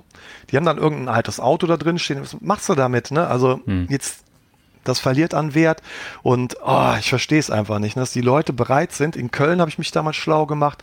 Da gibt es ein Storage, da bezahlen die Leute für 0,8 Quadratmeter um die 30 Euro für, für ein Schränkchen, so gesehen, für da ihre Skier reinzupacken oder was. Hm. Also ich verstehe es nicht, warum die Leute nicht einfach halt mal loslassen und ihren Prüll ver äh, verschenken, verkaufen. Das macht mehr Sinn, als es halt irgendwo einzulagern. Hm. Ja, das ist ja auch eine Sache, die Tim Schäfer immer äh, wieder kritisiert. Er hat ja auch diverse Artikel darüber geschrieben, weil er ja in den USA auch genau sieht, was sie dann da einschließen. Und äh, ja. das sind wirklich ein paar Skier, ein paar Koffer und äh, dafür muss man ja nicht so viele im Monat bezahlen. Nee, auf keinen Fall. Hm. Ich hatte damals auch eine Frau, die musste kurzfristig die, die, die Wohnung verlassen, weil sie da anscheinend die Miete nicht gezahlt hat. Mit der hatte ich nachher auch Zahlungsprobleme. Und ich habe nachher die Garage ausgeräumt und da waren dann auch neun Säcke mit Müll dabei. Da waren 26 Euro Pfand waren da drin, Was? Kleingeld, 20 Euro in 10 und 20 Cent, überall in allen Kisten verteilt. Ne? Also das ist schon der Wahnsinn. Und äh, jetzt haben wir ja eine Energiekrise in Deutschland. Beschäftigt dich das auch? Also gerade so das Thema Strom wird ja deutlich teurer. Ich glaube, Heizen, äh, gibt es das bei, bei dir in den Garagen? Nee, nee, Heizung ist nicht drin. Strom hm. ist klar teurer, nur halt die Mieter, die bei mir sind. Also das sind sehr wenig. Ich habe jetzt eine, ich habe ja jetzt auch Lagerhallen, wo ja. ein Aufbereiter oder irgendwas drin sind, die verbrauchen natürlich mehr Strom, ne? aber die verdienen auch dementsprechend ganz gut, glaube ich, für so eine Autoaufbereitung, dass die halt damit keine Probleme haben. Allgemeinstrom okay. für Außenbeleuchtung, Kamera und sowas ist nicht viel. Also das ist halt vernachlässigbar bei dem, was halt da an Volumen ist. Ja, und äh, du hast ja das Thema Hüpfburgen schon angesprochen. Äh, während Corona hast du Minus gemacht, wie du gesagt hast. Ähm, das heißt aber, wenn du nur dieses Geschäft gehabt hättest, äh, dann wäre es eng geworden, oder? Nur die Hüpfburgen, nee, ja. nee damit wäre ich, damit wäre ich gar nicht über die Runden gekommen. Nein, die Hüpfburgen, die sind nicht ertrags, ertragsmäßig. Da hatte ich ja, wie gesagt, durch die Abschreibung allein 10.000 Euro. Ich bin da plus minus null so rausgegangen. Mhm weil ich ja selber mein eigener Vermieter bin, so gesehen. Ansonsten Gewinn. Du hast die Fahrzeuge laufen, du hast die Versicherungen laufen mhm. und da hätte ich keinen Gewinn gemacht. Deshalb, jetzt momentan geht es wieder los. Ja. Anfang des Jahres hatte ich halt wirklich dann diesen extremen Run, dass alle nachfeiern müssen und dass viel unterwegs ist. Und da bin ich schon in so eine Krise wieder reingekommen, weil die zwei Jahre, die waren eigentlich super entspannt. Ich hatte ja acht Jahre lang, ich habe 2012 mit den Hüpfburgen angefangen, hm. acht Jahre lang immer nur Action, Action, Action. Ja. Immer, sobald halt März geht's dann los bis Oktober, dann ist wieder Ende, immer nur Action, Action, Action. Und auf einmal hatte man jetzt wieder ein Wochenende für sich und das habe ich eigentlich genossen, dass man mal ein oder zwei Sachen am Wochenende nur wegfahren musste in der Hochzeit. Ne? Mhm. Das war schön. Auf einmal ging es jetzt wieder los mit Fahren, Fahren, Fahren. Ich habe keine Mitarbeiter mehr, ja. möchte ich auch nicht mehr, dass man halt irgendwie eine Betreuung anbietet, mache ich nicht mehr. Ausliefern habe ich mich jetzt auch angefangen zu reduzieren und Anfang des Jahres war es wirklich so viel, dass ich dann an einem Wochenende freitags bis sonntags 40 Stunden gekloppt habe, nur um alle Hüpfburgen auszuliefern und da habe ich auch gesagt, so, jetzt höre ich auf. Ich hatte ich wollte es verkaufen, hatte zwei Interessenten, ja. habe dann an Vatertag zwei Menschenkicker raus, eine Hüpfburg raus, habe damit halt einen 800 Euro Umsatz gefahren, habe mir dann gedacht, so, jetzt sitze ich zu Hause, langweil mich, was mache ich jetzt? Das war halt wieder, das war auch nichts für mich. dann habe ich gesagt, nee, ich muss jetzt irgendwie so machen, größere Feiern, wo man halt einen großen Umsatz macht, da mhm. fahre ich hin. Alle kleinen einzelnen Hüpfburgen, die liefere ich während des Wochenendes nicht mehr aus. Also das ist, und so kann ich jetzt ganz gut leben. Jetzt verkleinere ich mich, baue die Halle nebenan, mhm. mache dann vieles, dann gehe ich kurz rüber, gebe die Hüpfburg raus und dann werde ich es wieder so machen wie am Anfang, wo es noch Spaß gemacht hat und nicht mehr diese Riesensachen, das will ich nicht mehr. Mhm. Ja, aber ich meine, das sind dann auch Entscheidungen, die muss man dann treffen und wenn es dir damit besser geht, dann ist es ja äh, super. Ja, auf jeden Fall. Ja. ja. Ähm, eine letzte Frage nochmal zum Thema Garagen. Das ist ja auch ein Thema gewesen, was in den letzten Jahren äh, immer größer geworden ist. Jetzt unter anderem durch das Thema Storage, aber auch dadurch, dass die Leute sehr viele äh, Autos dann in der Familie haben, die sie irgendwo unterstellen wollen. Äh, meinst du denn, das ist auch ein Thema, was jetzt die kommenden Jahre weiter so boomt? Ich denke schon. Also ich sehe jetzt einfach nur, wenn ich jetzt gucke, es gibt Anbieter, die haben in der Zeit, wo ich jetzt diese vier Parks gebaut habe und habe mich darauf konzentriert, viel in ja. Eigenleistung zu bauen und Geld zu sparen, haben die sich halt ein Team aufgebaut und haben über 100 Garagenparks aufgebaut. Ne? Und die bauen jetzt auch halt in Weilerswist neben mich und solche Sachen. Mhm. Und aber äh, das geht immer weiter, denke ich. Also das ist, es geht ja nicht nur ums Auto einstellen, das ist halt irgendwo, das sind ist ja alles Mögliche. Da sind teilweise auch Sachen eingelagert in den Lagereinheiten und sowas. Da sind die Unternehmer, Maler, die wird's, die Handwerker, die wird's immer geben. Es sind viele Handwerker, die auch da eingemietet sind in Wegberg. Das sind ja nur Lager und Garagen und da steht kein Fahrzeug drin. Mhm. Okay. Und äh, jetzt hast du ja die persönliche und finanzielle Freiheit erreicht. Äh, hast du dir denn trotzdem irgendwelche persönlichen Ziele für die kommenden Jahre gesetzt? Also die Ziele sind jetzt mittlerweile, ich möchte jetzt ruhiger treten. Okay. Also mir reicht das, was ich einnehme. Ich möchte meine Schulden getilgt haben. Das ist mir wichtiger wie jetzt halt irgendwie der stetige Wachstum. Ja. Wenn ich nochmal ein Grundstück kriege, momentan ist es tatsächlich richtig schwierig, irgendwo Grundstücke zu bekommen, würde ich es vielleicht nochmal machen. Ich bin mhm. noch auf einer Warteliste bei einem Grundstück. Ansonsten bin ich da jetzt, ich baue meine letzte Halle in die Nachbarschaft, mache da meine Hüpfburgen rein, werde noch die ganzen Dächer, die jetzt halt überall sind, mit Photovoltaik belegen und das war's dann, glaube ich. Ja, mhm. ich reduziere mich jetzt komplett und trete mal insgesamt was ruhiger. Das ist ja auch entspannt. Hoffentlich langweilst du dich da nicht irgendwann. Ja, das kann schnell passieren, aber ich versuche mich dann schon. Ja, ich muss mal gucken, oder ich muss das Golfen noch anfangen, also dieses Klischee mal bedienen. Ich weiß es nicht, also, aber Minigolf dann. mal gucken. Okay. Wie war denn äh, so das Feedback auf die erste äh, Folge? Oh, riesig. Ja? Also ich habe ähm, sehr viele Leute wirklich hier gehabt mhm. die ich dann halt äh, zum Thema Garagenpark so ein bisschen halt beraten konnte. Jetzt hat mich äh, die Tage auch halt hier jemand angeschrieben, der ähm, die Folge 14 Mal gehört hat. Was? 14 Mal? Ja, ja, schon. Und jetzt jetzt auch eine eigene, hat jetzt auch mit Hüpfburgen angefangen ja. und sind viele, die sich gemeldet haben. Ne? Da, da, wollten Leute teilweise von mir so, so ein Persönlichkeitscoaching, aber das kann ich nicht anbieten. Ich kann mhm. den Leuten Tipps geben, wie man einen Garagenpark baut, wo die Fallstricke sind, wo die Fehler sind, mhm. weil das habe ich ja oft genug gemacht. Aber jetzt halt persönlich irgendwie, wie man halt sich weiterentwickelt, das, da bin ich der falsche Ansprechpartner. Das mhm. ist eh, wenn ich jetzt, wenn ich bedenke, früher ich habe ja 2013, glaube ich, mit den Podcasts angefangen und dann halt diese Persönlichkeitsentwicklung. Und mittlerweile, diese Chakra-Themen, irgendwo nervt mich das mittlerweile, dieses, es ist gut zu dem Zeitpunkt, wo ich so, ich schaffe das alles mit meiner Willenskraft, hm. aber irgendwo mittlerweile, ich kann es nicht mehr hören, ne? Also ja, aber ich finde es spannend. Also wir haben ja vor drei Jahren das Interview geführt und das war für dich ja auch eine komplett neue Situation. Und ähm, heute erzählst du einfach ohne groß nachzudenken, wie es ist. Und vorher hast du dich da doch schon ein bisschen schwerer getan. Da hast du dich also auch unheimlich weiterentwickelt, finde ich. Ja, das ist gut. Ja, man ist gewachsen, ne? man ist Ja. gereift. Ja, man merkt das. Das ist ja bei mir genauso. Und äh, das sind äh, dann so Sachen, die fallen einem persönlich gar nicht so auf. Aber wenn man dann dieses Feedback bekommt, finde ich das auch immer enorm hilfreich. ja, wunderbar. Ja, Ja. ja, schön. Carsten, ich danke dir sehr herzlich für das angenehme Gespräch und wünsche dir für deinen weiteren Weg mit den Garageninvestments alles Gute. Ja, danke schön. Ich danke dir auch. Und ich hoffe, dass ich dich irgendwann mal auch dazu kriege, dass du halt auch ein bisschen Richtung Immobilien tendierst und halt die Aktien so ein bisschen hinten anstellst und dann den Kapitalhebel nutzt. Schauen wir mal. ja. Auch das Interview mit Mareike führte ich im Jahr 2019. Das war sogar in dem Jahr die erfolgreichste Folge des Finanzrocker Podcasts. Und ähm, damals sparte Mareike mit 27 über 800 Euro im Monat, absolvierte erfolgreich neben ihrem Job ein berufsbegleitendes Masterstudium und reiste beruflich unter anderem nach China. Auch bei ihr hat sich seit dem Interview einiges geändert. Wir sprechen über die Entwicklung ihrer Karriere, Aktienverkäufe und die Herausforderungen auf dem Immobilienmarkt. Viel Spaß! Für dieses Interview geht meine Leitung wieder in meine alte Heimat, die Rhein-Neckar-Region, zu Mareike. Sie war 2019 in der erfolgreichsten Folge des Jahres zu Gast und mit ihr möchte ich darüber sprechen, was seit dem ersten Gespräch bei ihr passiert ist. Aber erstmal willkommen zurück im Finanzrocker-Podcast, Mareike. Hallo, lieber Daniel. Danke, dass ich dich nochmal sehen und hören darf. Ja, mich freut es auch. Und wir haben ja in Folge 128 darüber gesprochen, dass du mit 27 über 800 Euro im Monat sparen konntest. Das war ja so der große Haken, äh, dass die Leute reingegangen sind Der in die Folge. Clickbait, der Clickbait. Genau, genau, der Clickbait-Titel. Ähm, was ist denn seitdem bei dir passiert? Sparst du immer noch so viel?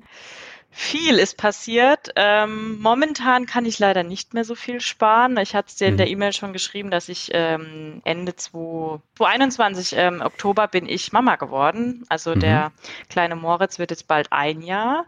Das heißt, ich bin jetzt gerade in Elternzeit und ähm, leider ist der Elterngelddeckel bei 1800 Euro, was ich mit meinem Gehalt gerissen habe, ähm, weswegen sich das nicht äh, so, die Sparrate leider nicht so aufrecht erhalten lässt, ne? weil man natürlich auch laufende Kosten hat. Aber bis dahin, also zwischen 2019 und jetzt 2021, als ich in Elternzeit gegangen bin, da habe ich dann nochmal Gas gegeben, tatsächlich, ja. Aber erstmal herzlichen Glückwunsch. Und ich glaube, du hast auch äh, geheiratet in Ja. der Zwischenzeit. Ja, genau. Und ich glaube, ihr habt euch auch noch eine Immobilie zugelegt, oder? Richtig, ja. Ähm, mit Sebastian hatte ich da auch mal zwischenzeitlich Kontakt gehabt, den du auch in, noch mal in einem Interview hattest. Und, Mhm. Genau, der in ähm, dieser Folge auch zu hören sein wird. Genau, und äh, habe mit ihm noch gequatscht bezüglich Tipps und Tricks. Und Mhm. äh, ja, genau. Und dann hatten wir uns jetzt eine Immobilie zugelegt, noch zu super Zinsen damals, aber der Markt Mhm. ist halt auch verrückt. Ähm, ich weiß es nicht. Äh, ich bin auch sehr gespannt auf seine Folge, wie viel er noch gekauft hat, was er noch bekommen hat, sage ich mal so, weil wir da echt, äh, also es ist verrückt, was da ähm, am Immobilienmarkt dann los war. Also da Bieterverfahren und so weiter. Und dann rechnet man natürlich die Rendite aus. Dann sagt man, naja, als Vermietung lohnt sich halt einfach nicht und ähm, dann hat man es gelassen, ja. Also was jetzt Hm. mit den Zinsen noch viel schlimmer ist, weil wir hatten letztens was ausgerechnet und haben gesagt, hä, habe ich einen Rechenfehler gemacht? Und dann Nee, es war einfach mit 3,5 Prozent Zinsen lohnen sich diese hohen Immobilienpreise halt gar nicht mehr als Vermietung oder jetzt Hm. aus unserer Sicht. Und ähm, dann haben wir jetzt tatsächlich nichts mehr weiter dazu gekauft. Aber ihr hättet das geplant. Wir hatten es geplant, ja, aber es hat jetzt nicht sollen sein und mit der einen ist es jetzt auch erstmal äh, gut. Ne? Es ist auch eine, ich sag mal, eine Geldanlage, die anruft, wenn das Klo verstopft ist. Ja. Ist das tatsächlich so? Ja gut, also mein Mann macht das Gott sei Dank. Also ich bin, ähm, sage ich mal, sein Backoffice für, für diese Immobiliensache. Ähm, er ist da eher derjenige, der den Kontakt, sage ich mal, zu unseren Mietern hält und zu diesen Ver- Eigentümerversammlungen geht. Da muss ich wirklich sagen, es ist das ist nichts für mich. Also ich würde persönlich jetzt wahrscheinlich keine äh, Wohnung kaufen, aber er findet es gut und äh, dann macht er das halt da und ich mache Steuer und so weiter und Finanzen und Kredit und was auch alles immer gemacht werden muss, habe ich quasi im Hintergrund in den Händen. Okay, da können wir gleich nochmal drüber sprechen. Wir hatten das letzte Mal, glaube ich, Kontakt, ähm, als du für die fünf Jahre Finanzrocker-Podcast-Folge ähm, etwas beigesteuert hast. Wie war denn so generell das, das Feedback auf unsere Folge? Du hattest ja damals äh, da in dem kurzen äh, Audioschnipsel auch schon ein bisschen was gesagt. Ähm, aber was hast du denn für ein Feedback bekommen? Ähm, auf die Fünfjahresfolge oder? nee, auf die, auf das erste Interview. Ach so, ja, tatsächlich aufs erste Interview. Manche sind dann auf mich zugekommen, also ein Arbeitskollege ist auf mich zugekommen und hat gesagt, Mensch, Mareike, ich habe dich auf der Geschäftsreise nach Leipzig, habe ich dich gehört, oh mein Gott. Ja, also manche haben es tatsächlich, ähm, waren schon Hörer mhm. ähm, und denen ist dann aufgefallen, dass ich das dann war und ähm, manchen Freunden habe ich es dann tatsächlich und, eine, und zwei Arbeitskolleginnen habe ich es auch geschickt und ja, also die waren ja, positiv überrascht, ne? also ne, was man so macht und wie man sich auskennt und so weiter. Mhm. Ähm, und äh, ich habe es aber tatsächlich auch nur ähm, manchen Leuten geschickt, von denen man jetzt, ja, oder von denen man weiß oder von denen man sich auch privat mit äh, über, über Geld, sage ich mal, unterhält. Ähm, Wer es jetzt gehört hat, ohne dass ich es jetzt weitergeleitet hatte, war auch gut. Ähm, aber die, die es schon wussten, ne, die haben gesagt, ah, das machst du noch und das machst du noch, äh, war schon recht interessant tatsächlich. Mhm. Aber manche Leute, die mögen das ja nicht so über Geld zu sprechen, ähm, denen habe ich es jetzt auch nicht aufs Ohr gedrückt. okay. Und äh, das kam ja noch eine weitere Veränderung dazu, ich glaube relativ nah nach, mhm. dem, äh, nach dem Interview. Und zwar, du hast auch den Job gewechselt. Wie kam es denn dazu? Genau, also als wir damals das Interview hatten, ich glaube, ich hatte dir das vorher schon äh, im dem Vorgespräch schon gesagt, habe ich gesagt, ah, wenn ich mich irgendwie verplapper, dass ich mich jetzt, dass ich mich beworben habe und dass ich Vorstellungsgespräch habe, schneid's bitte raus. Ja. Ähm, genau und äh, hatte mich dann damals schon beim großen Rhein-Neckar bekannten Softwarehersteller. ich weiß, ich weiß, ich habe jetzt nicht mit der PR-Abteilung geredet, ob ich den Namen sagen darf, aber jeder weiß wahrscheinlich, wer gemeint ist. Ja, ist auch ähm, ein DAX-Unternehmen. Genau, ist auch ein DAX-Unternehmen, genau. Ähm, genau, und ähm, da hatte ich mich beworben, weil es halt eben hier in der Region ist. Mhm. Ähm, und es eigentlich immer schon ein Traum war, da zu arbeiten. Und ich bin ja SAP-Beraterin, das heißt, es ne, ist ja von der Software her liegt es nahe, dass man das dann auch äh, sich da sich dann mal bewirbt. Und mhm. es hat tatsächlich geklappt. Ähm, ich habe mich auf drei Stellen beworben. Die eine Stelle, das fand ich irgendwie ein bisschen, ja, nee, also da hat es einfach mit der Führungskraft damals nicht so gepasst. Und mit der anderen Führungskraft habe ich gemerkt, Mensch, da stimmt die Wellenlänge, da ähm, kann ich noch richtig was lernen. Mhm. Ähm, und das war auch der Grund, warum ich damals von der alten Firma mich wegbeworben habe, weil ich hatte meinen Masterabschluss gemacht mhm. und es hat sich nichts getan. Also ich war da immer noch so die Mareike halt, ja, gehst du, machst du deine Arbeit und fleißiges Bienchen und beweg dich. Ähm, aber es kam halt nie irgendwie was so, hey, du hast jetzt dein Master, wie willst denn du weitermachen? Und das ist bei ganz vielen anderen Personen, die in dem Unternehmen so ein Master nebenher gemacht haben, die sind halt gehoben worden, ja, in mhm. irgendwelche Sphären. So, und bei mir passierte halt nichts. Und dann bin ich halt jemand, der sich das noch ein bisschen anguckt und ähm, hatte dann aber nicht quasi den Leuten auf den Füßen gestanden und gesagt, hallo, ich habe meinen Master gemacht, kann, kannst du mich bitte irgendwie befördern oder so, hm. sondern ich habe mich dann halt einfach mal beworben so und äh, anscheinend hatten sie im Hintergrund was geplant, aber mit mir nicht gesprochen. So, hm. ist halt dumm. Ja. und äh, eine Freundin aus der Personalabteilung, die wusste von meinen Plänen Mhm. Und sie wusste von den Plänen meines Abteilungsleiters, aber sie durfte, weil sie ja Personalabteilung ist, durfte sie ja quasi dem einen und dem anderen nichts sagen. Und mhm. ähm, ja, dann kam die Zusage und meinem direkten Chef habe ich damals ähm, das dann gesagt. Und ähm, dann hat er gesagt, mach's, mach's, verschwinde. Ja, so, also der hat wirklich gesagt, geh. Mhm. Und ähm, ja, und anscheinend wollten sie mich dann irgendwie doch noch behalten, weißt du, besseres Angebot machen und so weiter. Ähm, und dann hat mein direkter Chef, mit dem ich sehr gut äh, kann, auch immer noch in Kontakt bin, sporadisch, der hat gesagt, nichts wird gemacht, die geht ähm, entsprechend zu einem, zu einem größeren Unternehmen, die kann sich da weiterentwickeln. Ähm, ihr haltet jetzt mal die Füße still, weil sonst sagt die zu.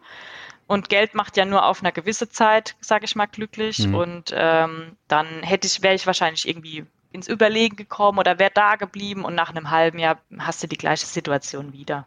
Ja. Das, und dann muss man muss einfach auch mal, wenn man acht Jahre war ich in dem Unternehmen, das heißt, ich war ja relativ lange da, mhm. da muss man auch mal die ähm, ja, auch mal, sag ich mal, wenn man aus so einem ähm, Lehrbetrieb dann, sag ich mal, kommt, dann ist man vielleicht auch lange dieser Azubi, ähm, wobei ich meinen Kollegen nie den Vorwurf mache, aber man ist halt dieses Eigengewächs. Mhm. Und jemand, der von außen kommt, der kriegt halt immer mehr. Oder ne, andere Sachen einfach angeboten. Ja, der hat einen anderen Verhandlungsspielraum meistens. Ne? Richtig, ne? genau. Ja. Es war auch so, als ich dann da gewechselt bin und hatte mit einem gleichaltrigen Kollegen zu tun. Mhm. Ich, war, ich war gleich in einer höheren Stufe eingestuft. Mhm. Ja, oder hatte ein bisschen mehr einfach ne, Verdienst oder war auch ne, anders dann situiert in dem Falle. Und ähm, das hatte ich dann selber gemerkt, war für mich dann irgendwie so, oh, okay, ich bin weg, weil mich das immer angekotzt hat. Jetzt stehe ich jemandem gegenüber, den das selbst jetzt ankotzt. Hm, blöd. Aber äh, wir haben ja im ersten Interview auch darüber gesprochen, dass du nebenberuflich dein Studium absolviert hast. Mhm. Und du warst, glaube ich, in der finalen Masterarbeit, warst, glaube ich ähm, mhm. als wir das Interview geführt haben. Ähm, welchen Einfluss hatte denn jetzt dieses Studium auf den neuen Job? Hat, dich, hat sich das schon ausgezahlt, dass du da so viel reingesteckt hast? Ja, also ich hatte damals mit der ähm, mit der Personalerin, die mit die die mit mir das Personalgespräch geführt oder dieses ähm, Bewerbungsgespräch geführt hatte, mhm. habe ich so gesprochen, habe gemeint, oh, ob sich das so rentiert hat mit diesem Studium. Ich habe quasi ne, die Energie, die du in dieses Studium steckst, kannst du so nicht unbedingt in deinen Beruf noch stecken. Vielleicht mhm. hätte ich Ne, ein gleichaltriger Kollege war damals neben mir, der konnte natürlich Vollgas geben in seiner Stelle, ja. während ich immer noch dieses Studium nebenher hatte. Und dann hat sie gesagt, das war auch so das, wo ich gesagt habe, okay, es hat sich gelohnt. Naja, wahrscheinlich wären sie gar nicht eingeladen worden, wenn sie den Master nicht hätten. Das heißt, okay. dieser Masterabschluss war mein Türöffner für dieses Bewerbungsgespräch. Mhm. Hätte ich halt nur diesen Bachelor gehabt, wäre es ich sag mal so, in jetziger Situation, wo überhaupt Fachkräfte fehlen an mhm. allen Ecken und Enden, hätten sie mich vielleicht auch eingestellt, aber es war in dem Moment halt der Türöffner. Ja, also von daher, ähm, viele Kollegen haben damals gesagt, ah, was machst du, das ist, zählt irgendwann eh nur noch Berufserfahrung.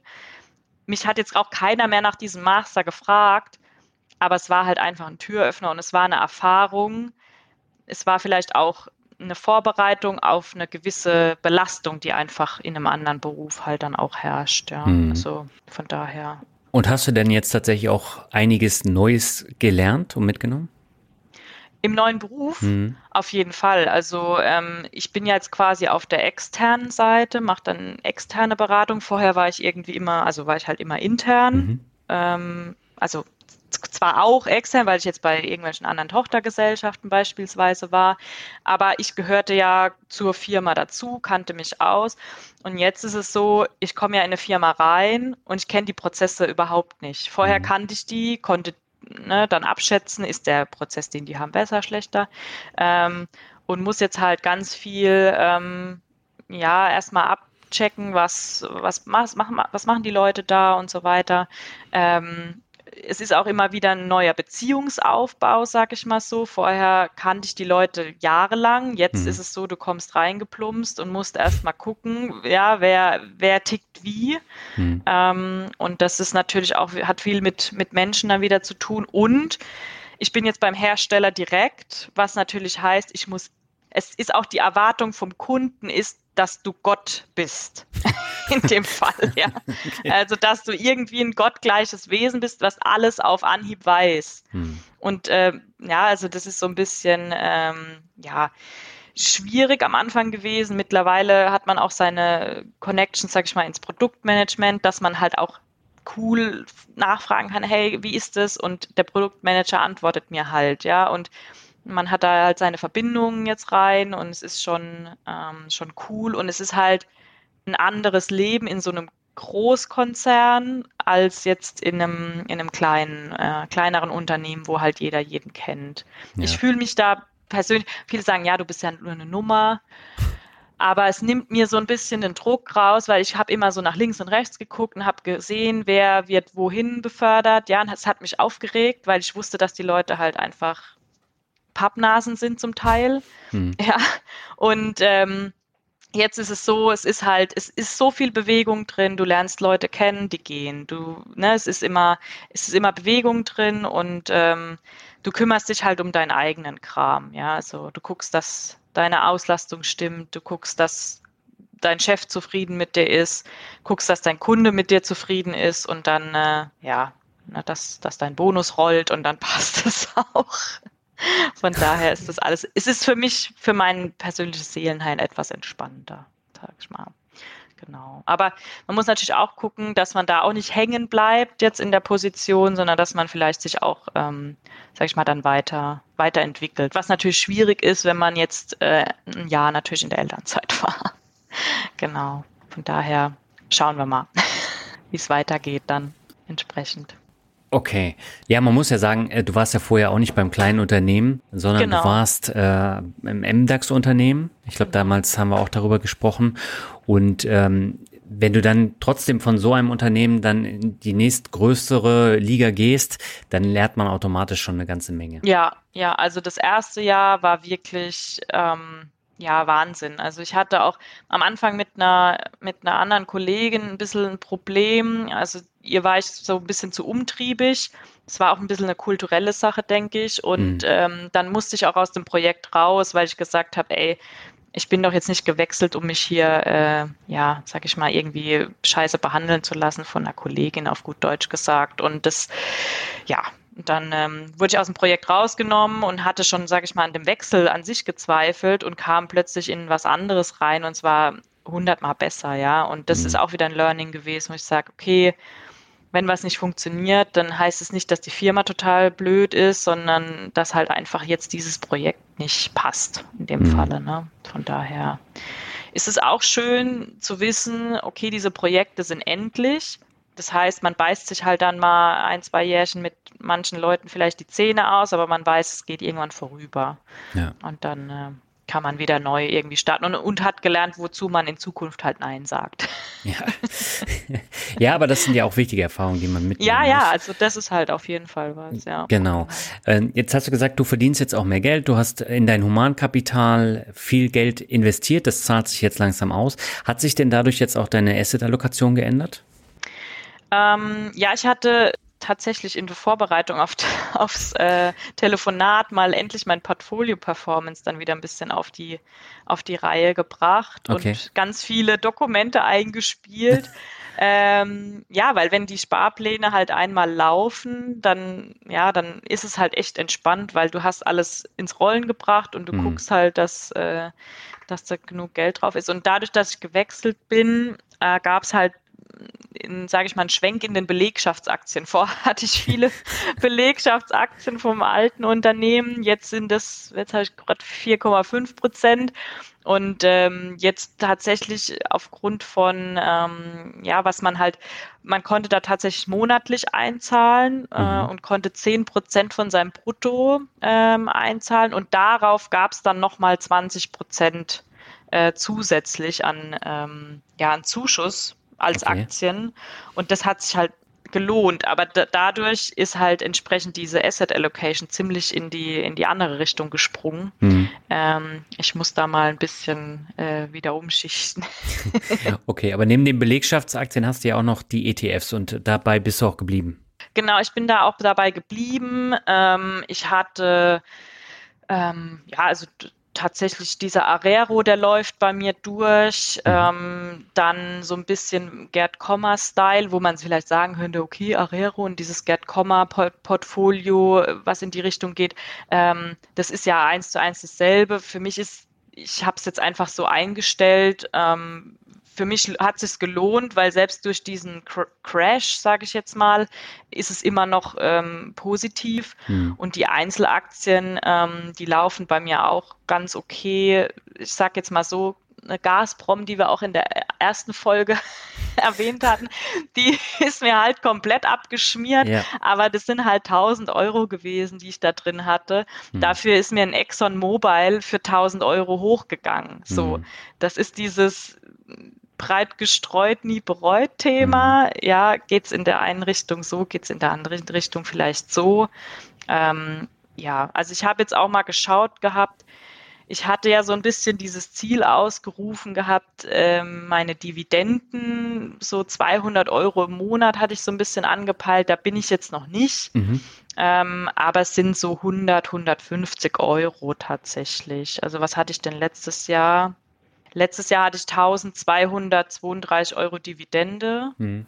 Äh, dieses Jahr sind es schon 1180. Da sind natürlich auch diese Belegschaftsaktien natürlich jetzt mit drin, ähm, ja. wo es natürlich dann auch Dividende gibt.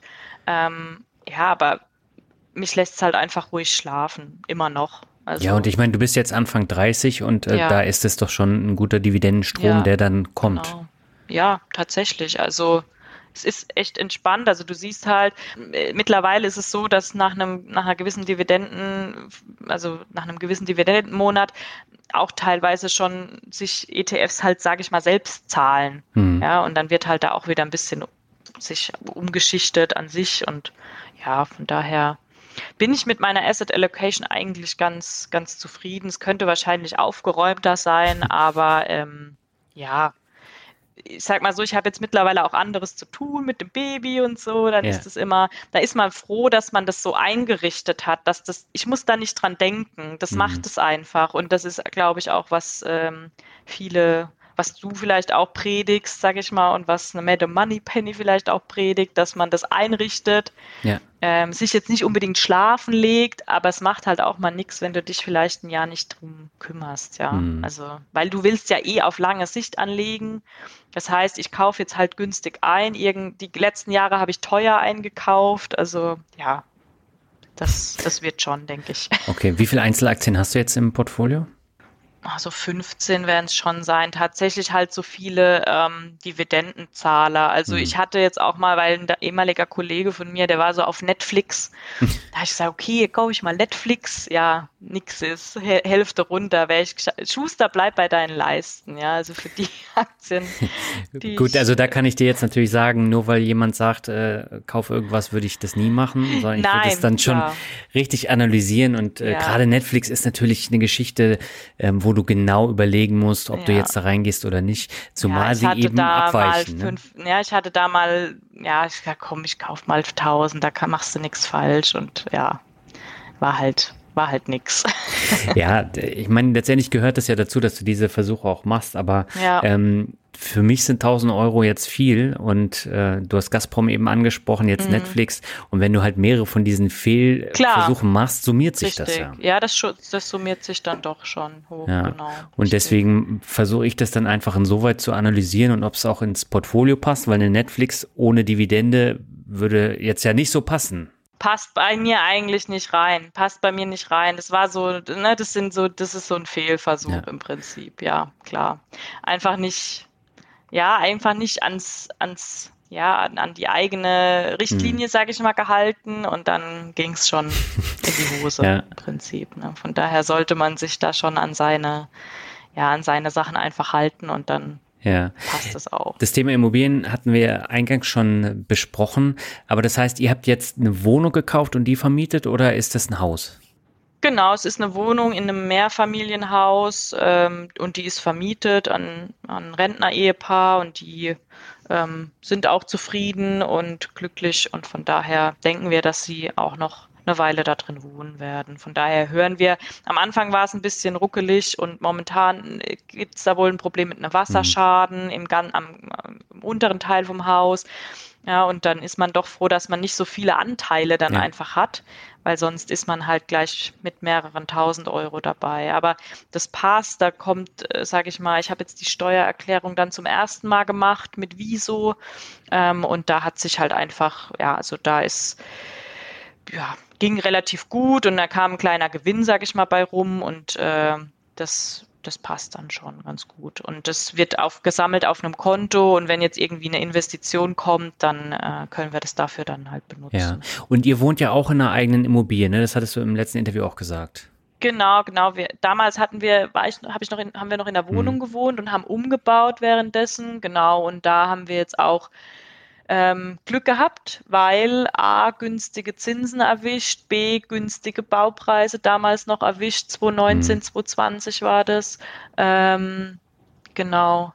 Ja, 2019 waren wir fertig mit dem Umbau tatsächlich und sind dann umgezogen mhm. und dann waren wir hier, haben noch eine kleine Party gefeiert und dann kam Corona.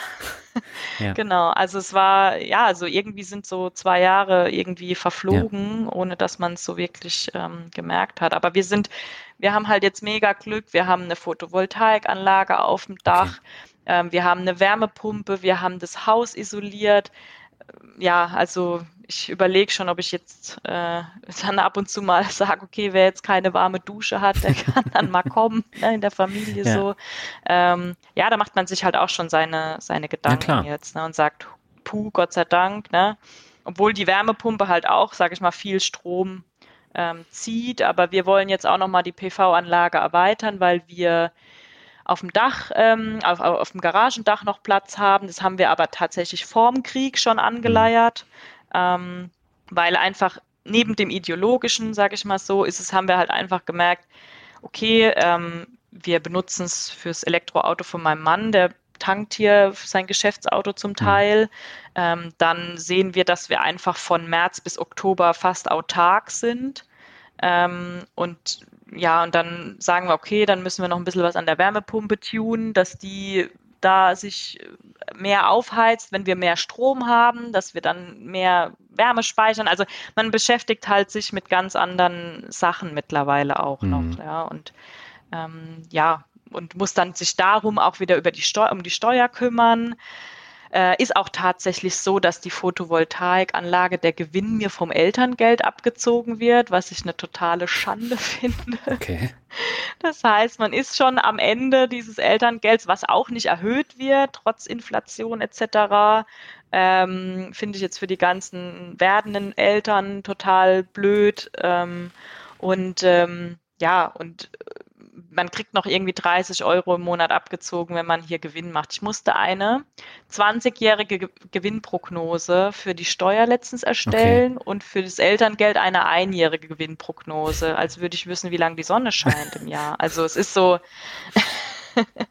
Aber es ist halt echt, also das ist ein bisschen traurig tatsächlich in Deutschland. So, man möchte was tun ähm, man möchte sich hier so dezentral aufstellen und seinen Strom selbst machen und dann wird man eigentlich noch bestraft. Und wenn man nicht wirklich sich mit BWL und so auskennt, dann weiß ich gar nicht, wie die Leute das machen. Mhm sollen und wollen. Also das ist echt schwierig. Ja, wie ist es bei eurer Wohnung mit den Energiepreisen? Macht sich das bemerkbar? Ähm, bei der vermieteten Wohnung, mhm. mhm. da haben wir tatsächlich auch ein relativ modernes Haus ähm, mit äh, auch Photovoltaikanlage und Blockheizkraftwerk und ich glaube, da ist auch eine große Wärmepumpe drin. Ähm, jetzt werden wir sehen, wie sich jetzt dann die Nebenkosten dann ähm, aufstellen ja. für die für die Person. Aber eigentlich ist dieses Haus, hat glaube ich auch diesen A-Wert vom Energieausweis relativ gut aufgestellt. Also wir hoffen, dass unsere Mieter da nicht äh, ja, so viel danach zahlen müssen, hm. tatsächlich, ja. Und ähm, jetzt hast du die Immobilienpreise schon angesprochen, also gerade Bayern und Baden-Württemberg, die sind ja auch in die Höhe geschossen in den letzten ja. Monaten, ja. Jahren, äh, gerade nach dem Ausbruch von Corona. Jetzt haben wir die Energiekrise, das heißt, das wird auch dazu führen, dass viele ihre Häuser verkaufen müssen, weil sie einfach diese Kosten mhm. gar nicht mehr tragen können. Das heißt, der Immobilienmarkt wird ja dann äh, zumindest auch ein bisschen preiswerter werden. Wollt ihr dann darüber nochmal nachdenken oder sagt ihr erstmal, das reicht und auch vom Stressfaktor eine Wohnung reicht? Wir müssen einfach auch gucken, wie sich rechnet. Hm. Wahrscheinlich muss man mit mehr Eigenkapital reingehen, hm. ne, dass man halt eine weniger hohe Zinsbelastung hat. Ähm, ich sag mal so, dafür bin ich jetzt einfach nicht der, der Immo, äh, Freak, dass ich jetzt wüsste, okay, das, das funktioniert, dafür müsste ich mich wahrscheinlich mehr mit Immocation und so weiter auseinandersetzen, ähm, dass ich mich da jetzt irgendwie, ja, sag ich mal, sicher dann auslassen könnte, dass das jetzt, dass wir da auf jeden Fall was kaufen mhm. und ähm, sag ich mal so. Aber interessant ist es natürlich, man muss es halt natürlich immer durchrechnen und ja. dann ähm, vielleicht auch nochmal mit ein, zwei Leuten Rücksprache halten, was meint ihr dazu und dann dann kann man das, kann man das machen, ja, mhm. weil es ist halt, ich kann es nicht einfach wieder verkaufen, wenn es, also schon, ich kann es wieder verkaufen, aber da hängen halt dann keine 1000 Euro, die ich in den Sand setze, mal irgendwie dabei, sondern halt deutlich mehr. 100, 150 irgendwie, ne? Mhm. Und ich muss ja auch gucken, dass wir halt liquide sind und dass wir uns nicht äh, ja, vor die Wand fahren, sag ich mal ja. so. Ne? Wobei mit 100, 150.000 kommst du ja eigentlich für eine Wohnung gar nicht mehr hin. Also hier in Lübeck alleine, äh, bei uns jetzt hier in der Wohnanlage, da kriegst du Zwei-Zimmer-Wohnung nicht unter 200.000 Euro. Okay, also krass. Also. Ja gut, wir haben jetzt ländlich gekauft, da war halt, äh, wobei da wird jetzt eine Umgehungsstraße hingebaut, das heißt, es wird sehr interessant in den nächsten Jahren. Ähm, genau, wenn die Umgehungsstraße fertig ist, da haben wir ein bisschen spekuliert, dass das dann natürlich dann sich auch erhöht vom Preis. Aber mhm. Mai, also uns geht es darum, dass die Miete reinkommt äh, und dass, äh, dass das alles passt und dass die Mieter da auch einigermaßen happy sind und dann, ähm, dass wir da keinen Verlust haben und die zahlen quasi im Prinzip den, den Kredit ab. Mhm. Ja. Welche Learnings hast du denn jetzt aus den vergangenen drei Jahren seit dem ersten Interview mitgenommen? Gab es da noch so ein paar neue? Noch viele, viele. Was waren die wichtigsten? Ein Kind macht viel Arbeit. Äh, mehr als ein Kunde tatsächlich. Ich dachte so, oh, Elternzeit, das wird mega entspannt. Da gehen wir ein bisschen raus in den Park, ein bisschen Kaffee trinken. Ja, ja nee, also Babyschlaf ist auch so eine Sache für sich. Also es ist, es ist mega anstrengend. Also wenn du seit einem Jahr ungefähr jetzt, er wird bald fünf, äh, er wird bald jetzt elf Monate alt, nicht wirklich schläfst, äh, dann ist es halt ein bisschen, äh, ja, sag ich mal, anstrengend. Ich bin auch gespannt, wie, wie dann jetzt der Wiedereinstieg dann einfach wird. Mhm. Genau. Und aber ansonsten im Job, äh, ja, es wird spannend, weil ähm, ich habe Vollgas gegeben. Ich war ja, man arbeitet da halt seine 50 Stunden, mhm. ähm, dann hast du natürlich deine Auslastung hochgemacht, dann kriegst du auch ein bisschen mehr Kohlen. Jetzt ist es so, ich werde auf 20 Stunden runtergehen und ähm, da bin ich halt einfach gespannt, wie sich's, äh, wie sich's einfach ergibt. Ja. Aber das größte Learning ist halt, es hat sich ausgezahlt, Gas zu geben, weil ich wusste, okay, oder Kinder waren irgendwann geplant. Ich wusste, irgendwann kommt dieser Zeitpunkt, wo ich raus bin, erstmal, oder ne, wo man halt einfach in dieses alte Rollenbild, sag ich mal, reinflutscht. Mhm. Und ich kann aber ruhig schlafen, weil ich weiß, ich habe halt mein Polster im, im Rücken. Ja. ja und ähm, jetzt wird es halt spannend, kriege ich das mit einer gewissen weniger Arbeitszeit halt hin, weil bei uns dieses, ja, sag ich mal, Sharing-Modell, ähm, wie es jetzt viele ja, Influencer leben, die halt irgendwie ein Homeoffice-Daddy haben oder was auch immer, das funktioniert halt nicht. Mein Mann geht morgens um 6.30 Uhr aus dem Haus und kommt um 18.30 Uhr wieder. Mhm. Wenn es blöd läuft, muss er wieder irgendwo nach, äh, ähm, wird er irgendwo hinversetzt. Dann ist er gar nicht da und dann lastet einfach das auf mir. So, ja. dann bist du halt in einem Rollenbild drin, wo du mit 25 gedacht hast, scheiße, da komme ich ja niemals hin in so ein Rollenbild. Mhm. Wir leben ja in einer, in einer, in einer ja, emanzipierten Gesellschaft, aber wenn du in der Situation bist, dann ist es einfach, also dann ne, dann ist dieses Rollenbild plötzlich wieder da, so wie jetzt auch viele Frauen während der Corona-Krise halt zurückgerutscht sind, mhm. weil die haben ihre Stunden runter reduziert und nicht die, nicht die Männer. Das, wahrscheinlich gab es auch einige Ausnahmen, aber das, der Großteil ist halt einfach, was auf der Frau lastet, ja. Und das ist auch ein Learning, mhm. so, ne, wenn man das jetzt, sage ich mal so, schwarz auf weiß ne, vor Gesicht hat, ähm, dann denkt man erstmal, okay, oh, das ist jetzt nicht so einfach, wie ich mir das vorgestellt habe. Ne? Und dann muss man halt jetzt gucken, wie man es wie jetzt wieder hinbekommt mit Betreuung und ähm, dann erstmal einsteigen und wie kriegt man die Stunden vielleicht wieder ein bisschen hochgeschraubt. Ja kann ich zum Kunden reisen? Bin ich raus? Muss ich gucken, dass ich irgendwie mich intern irgendwie umschaue? Ja, das sind halt alles so, ja, neue Fragestellungen, die natürlich jetzt auch, die natürlich auch kommen zu den Learnings, die man natürlich in den letzten Jahren hatte. Mhm. Genau. Das heißt, du hast dir jetzt keine Ziele gesetzt für die nächsten Jahre, sondern du sagst ja einfach, ich möchte jetzt erstmal aus der Elternzeit wieder in den Job gehen, ähm, dann schauen, wie es funktioniert und dann lasse ich alles auf mich zukommen und auch, wie das mit dem Gehalt dann äh, aussieht. Genau, also gut, ist ja auch ein Ziel, mhm. ne? wieder aus der Elternzeit rauskommen. Ja. Ich könnte jetzt auch sagen, ich mache ich mach jetzt hier ähm, Vollzeit-Moody und bleib drei Jahre zu Hause, aber das ist ja auch nicht, nicht, nicht mein Anspruch mhm. und es wäre, glaube ich, auch tödlich, sage ich mal, für die Karriere in dem Sinne, dass man halt raus ist ja. aus dem aus dem Softwareumfeld auch, weil das da ändert sich jedes Jahr was und man muss dranbleiben, dass man alles mitbekommt. Mhm. Genau und ähm, das ist jetzt wirklich ein Ziel, da wieder reinzukommen. Ein Ziel persönlich für mich ist es vielleicht auch irgendwann eine interne Stelle zu bekommen, weil es natürlich dann auch ein bisschen sicherer ist, dass ich nicht zum Kunden reisen muss. Mhm. Genau, und äh, das wären jetzt eigentlich so die Ziele und dass der dass der Bub wächst und gedeiht, dass es dem auch gut geht. Das ja, ist eh dem, das Wichtigste. Ne?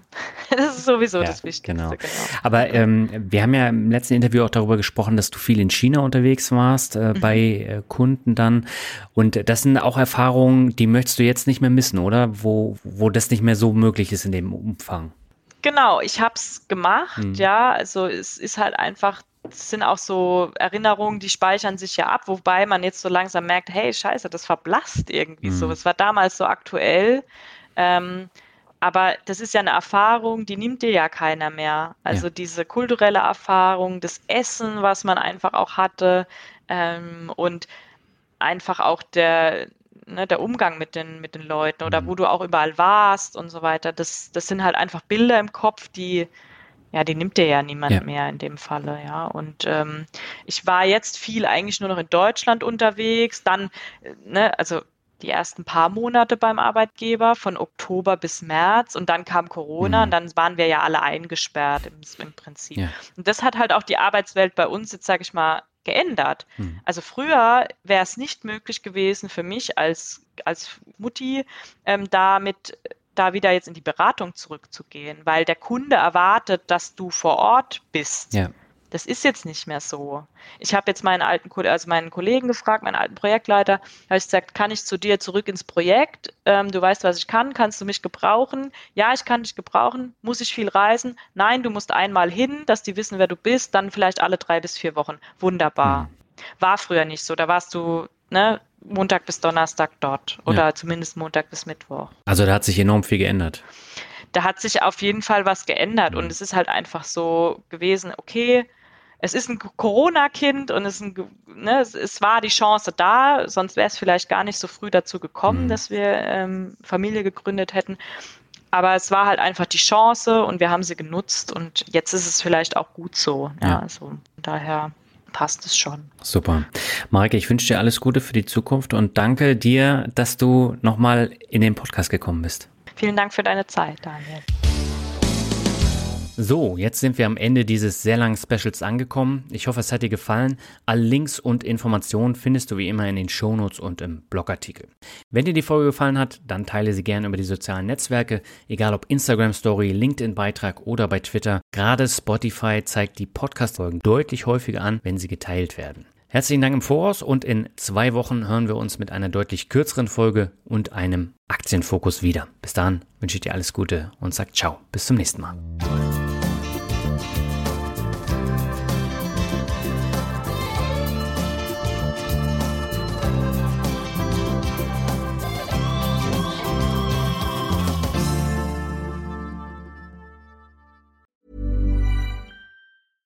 Even when we're on a budget, we still deserve nice things. Quince is a place to scoop up stunning high-end goods for 50 to 80% less than similar brands. They have buttery soft cashmere sweaters starting at $50, luxurious Italian leather bags, and so much more. Plus, Quince only works with factories that use safe, ethical, and responsible manufacturing. Get the high-end goods you'll love without the high price tag with Quince. Go to quince.com/style for free shipping and 365-day returns.